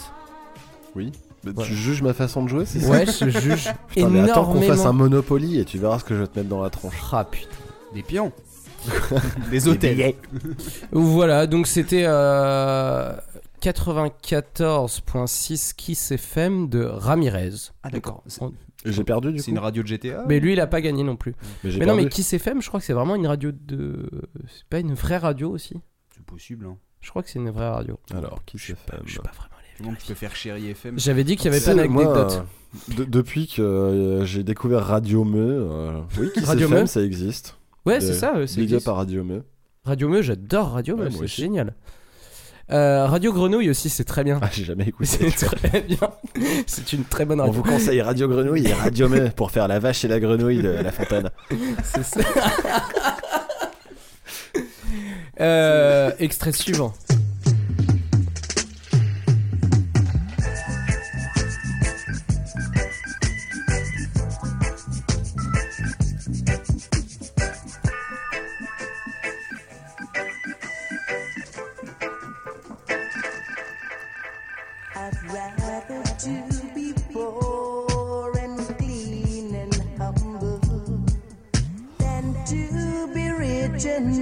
Mansions. And the poor man cries around me.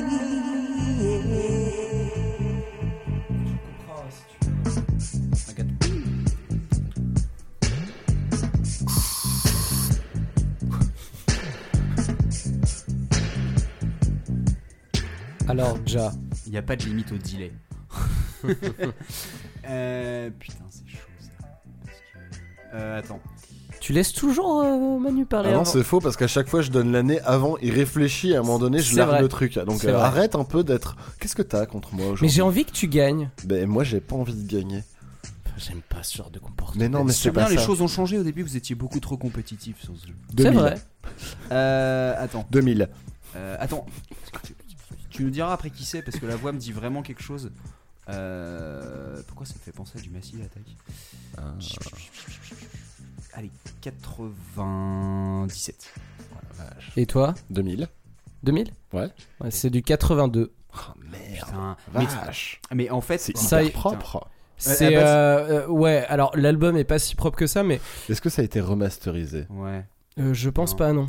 Mais non en- vraiment, c'est réputé pour être un des meilleurs en fait, albums de dub. propre. Ouais ouais. euh, comment il s'appelle? Euh, oui, on dirait du Mickey, euh, du, euh, je vois. Comment il s'appelle De Mickey Mouse Oui, Mickey Mouse, c'est ça, tout à fait. Euh, non, mais à la base, j'étais parti sur 78 sur euh, vraiment l'instru. Parce que c'est vraiment une grosse période reggae. Mais en fait, c'est sur le- la voix en elle-même. J'ai pensé à un truc vachement plus récent, genre un peu trip-hop et tout. Mais en fait, non. Ouais, ouais, mais ils sont vraiment inspirés, de, inspirés de ça, je pense, derrière le trip-hop. Euh, donc c'était Scientist avec euh, l'album ou... Non, le morceau euh, Cloning Process. D'accord. En 82, donc. 82. Très très sympa. Vraiment, je conseille cet album, il est vraiment très chouette. Extrait suivant. J'adore cette prod.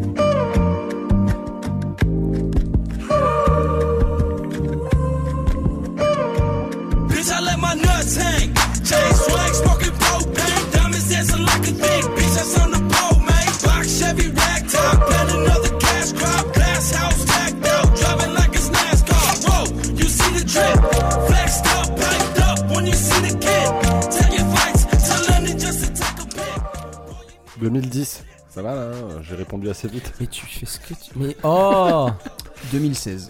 2016. Et c'était encore Ramirez le premier. Euh, donc c'était en 2018 sur le, le même album. Donc c'était On Purpose. Euh, je ne sais pas le prononcer par contre. Mais du coup c'était encore Ramirez en 2018. Et je suis désolé, Clément, mais c'est Manu qui a le point. Ouais Je suis fier de toi, mec. Je suis content de moi-même. Et euh, vraiment, euh, je vous conseille cet album parce qu'il est vraiment très chouette. Vu qu'on a vu deux extraits très différents, Ouais. il va euh, chercher dans des dans plein de styles différents. Et extrait suivant.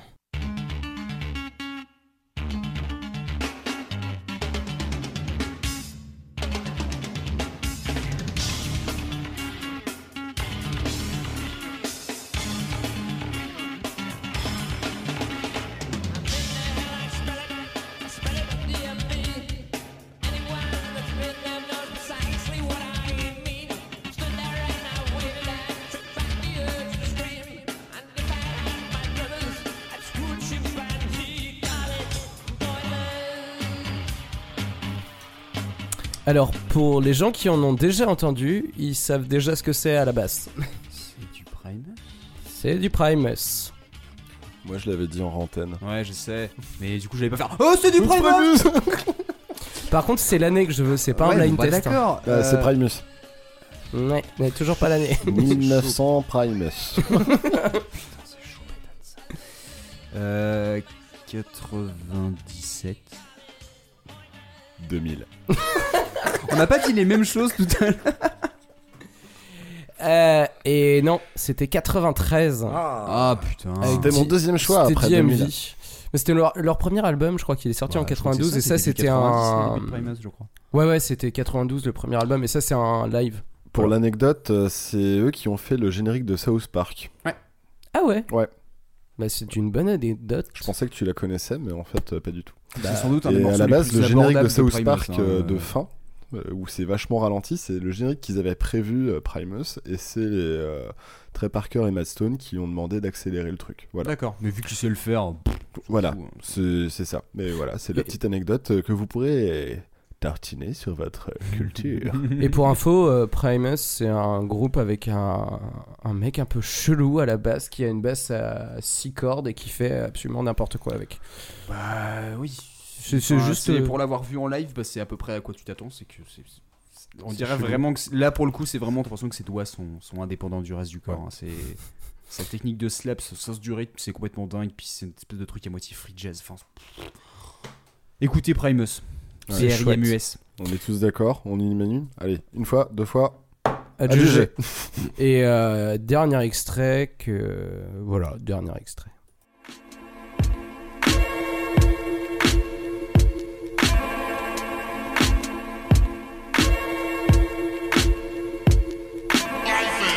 Heard this one whisper through the cracks in the xylophone. A factory sensation is the coffee and the styrofoam. Ask for battle raps and who the dopest. Learn to take it lightly like my mother's true neurosis. Prognosis was never be the bad, but no this rap shit. But you know what they say, let them wear, but if the cap fit. I'm rocking mine with pride, I style it up, slightly angled to the side. Crunk wildin' on the cut. Scratching a cappella like a Lord of Beat ticket. 2017. 2014. On répond. J'essaie de, de, de compter. Euh, oui, bah non, bah pourquoi j'ai temps euh, Manu remporte le point. C'était euh, la fine équipe euh, Fit ASM, A State of Mind, qui est un très très bon groupe de rap euh, Ouais. anglais. Et la fine équipe qui est des beatmakers français euh, qui font de très très bonne musique et qui est sorti en 2013 parce que Ah, c'est ce qu'on voulait savoir. ça. Je sais pas, 2013. Avec un peu chiptune et en même temps la prod un peu. Ouais, pas, ça, euh, faisait vraiment bien milieu année 2010 en fait, je trouve. Ouais, c'est ça, c'est vraiment le début. Après, ça, et vu qu'il y a eu State of Mind, ils ont pas fait grand chose depuis à moitié. Enfin, même s'ils ont ressorti un album d'ailleurs Ouais, la semaine hein. dernière, je crois. Pour moi, le gros de leur carrière, c'est genre de 2010 à 2015. Avec un album qui s'appelle Platypus Funk. Ouais, qui est très bien. Les ornithorynques. Oui. Et je les avais découverts dans un concert en pensant que c'était euh, le peuple de l'herbe. Voilà, cool. Parce que, euh, je suis allé voir le peuple de l'herbe, je connaissais pas, j'ai vu ça. Et je- C'est une anecdote inutile, mais je me Non, demandais mais de j'aime ce genre Il y a d'anecdote. forcément des gens qui vont s'y retrouver là-dedans. Du coup, c'est la fin de la cuvée et Bah, sur un score de qui s'en fout voilà. à on s'en fout. Voilà, c'est ça. Ah. Parce que l'importance, c'est de participer C'est et de s'amuser. c'est de donner des chiffres. Mais par contre, euh, par contre, par contre, euh, Manu a quand même gagné quoi. Oui. Mais, Mais on toi, mais toi, t'es t'es un mec très. Ah, j'aime Enfin, nous, on Il aime les chiffres. Ouais. ouais. Euh, messieurs, euh, après ces jolies euh, chroniques euh, ZQV, euh, est-ce qu'on n'aurait pas quelques recommandations pour nos auditeurs? Est-ce que vous avez des choses en rapport avec votre sujet ou non dont vous voulez parler? Et ici le petit toast qui va avec. Alors oui, moi j'ai des trucs à recommander, des trucs en lien avec euh, ma chronique et Ouais. le black metal et tout ça.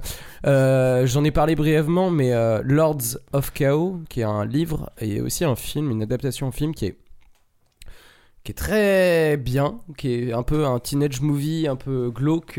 bon, faut se le taper. euh, vraiment, il y a des scènes de scarification où moi j'ai fermé les yeux, j'ai attendu que ça passe. Mais euh, il est très bien, il permet de découvrir un peu euh, l'histoire que j'ai racontée, mais avec un parti, un parti pris quand même. Euh, sinon, j'avais euh, deux chaînes YouTube à recommander parce que il y en a une qui m'a un peu aidé dans le boulot, qui s'appelle Two Guys One TV, qui maintenant s'appelle Maxwell. Ouais, qui parle de, qui parle d'une- de métal euh, d'une manière euh, un peu philosophique, qui parle de plein de choses avec euh, plusieurs séries, une qui s'appelle euh, Cult avec un V qui est vraiment sur le black metal où tu as 10 épisodes où il parle de black metal, mais c'est un mec qui s'y connaît très bien, donc c'est très intéressant. C'est des vidéos entre 10-15 minutes et allez checker ça parce que c'est cool et c'est un mec qui mérite d'avoir plus de vues, je pense, parce que on en a Cool. pas tellement. Bah, on mettra un lien du coup. euh, Ouais, carrément. En description. Faisons euh, ça. Et dans, dans, dans le, dans le même truc, euh, une autre chaîne YouTube, c'est David Mourier qui a la série Bad News. Ouais. Où du coup, ça me fait penser au truc de la folie et des, des crimes un peu, un peu glauques. C'est que la série Bad News, en fait, il prend des news genre euh, ultra glauques, de zoophilie, de choses comme ça, Hmm. et, et il les dit. Et il dit qu'il vérifie pas ses sources et il se marre en disant des trucs comme ça. C'est drôle. C'est faut aimer le glauque, mais c'est drôle. Et en dernier, j'ai un film à vous recommander sur un mec qui est un peu fou et euh, ils, ils ont été filmés pendant euh, plus de 5 ans. C'est Dig. Je sais pas si vous connaissez. Oh non, il remonte au classement Oui, j'ai voulu la refaire celle-là. Bref, j'en parle pas sera plus. toujours dans nos recours. Mais oui, il le faut. On trouvera toujours une excuse. Euh, Clem, t'avais des choses à proposer en lien ou pas avec- Alors moi je vais vous recommander fortement un album de Philippe Catherine qui n'est pas euh, très classique en somme. C'est un album qu'il a sorti en 2010, euh, je crois, Approximaticast. Et euh, du coup en fait ça s'appelle euh, Catherine Francis et ses peintres, 52 reprises dans l'espace. Si comme moi vous aimez beaucoup les reprises, je vous conseille fortement d'aller jeter un œil à ce magnifique album puisqu'il y a 52 reprises dans l'espace. Et euh, du coup avec des reprises, mais euh, tu sautes du coq à l'âne totalement. Tu peux avoir Belle-Île en mer de Laurent Voulzy, repris à la sauce Catherine, hein, le tout. Euh, en passant par Saga Africa de Yannick Noah, Ma Benz de NTM ou même euh, Ne partons pas fâchés de Raphaël. Si, si, et dans des reprises donc totalement euh, Philippe Catherine. Et c'est excellent. C'est très très bon. Si vous avez le courage, vous pouvez utiliser une time machine sur internet pour aller sur le site internet de, 50 de Catherine Francis et ses pein- peintres qui n'existe plus maintenant, mais avec un. Où en fait il y avait un magnifique ciel étoilé en fond, et en fait tu cliquais sur les étoiles pour écouter les chansons. C'était excellent. stylé. Alors euh, du coup, bah, time machine si ça vous intéresse. Et euh, du coup, bah, en petit cadeau, je vous ai mis un petit extrait euh, rapide, euh, histoire que vous voyez un peu à quoi ça ressemble pour finir un peu ma chronique de la folie de Catherine.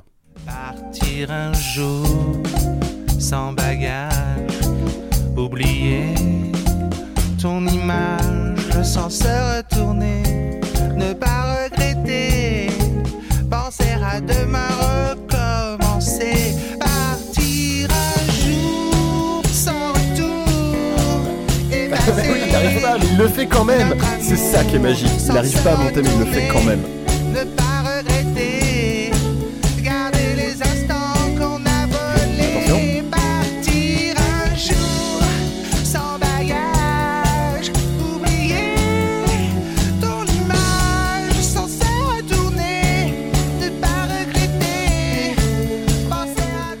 Voilà, donc sur les 52 reprises, vous trouverez forcément votre bonheur si vous aimez un petit peu Philippe Catherine, et c'est vraiment Marocco.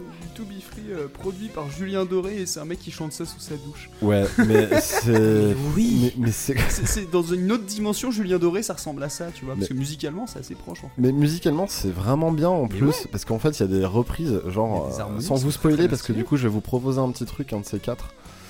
Euh, c'est. Il y a vraiment des reprises où tu te dis c'est des chansons cons, mais en fait, il les reprend tellement bien. Enfin, la musique est Ouais. tellement bien foutue derrière que euh, c'est génial.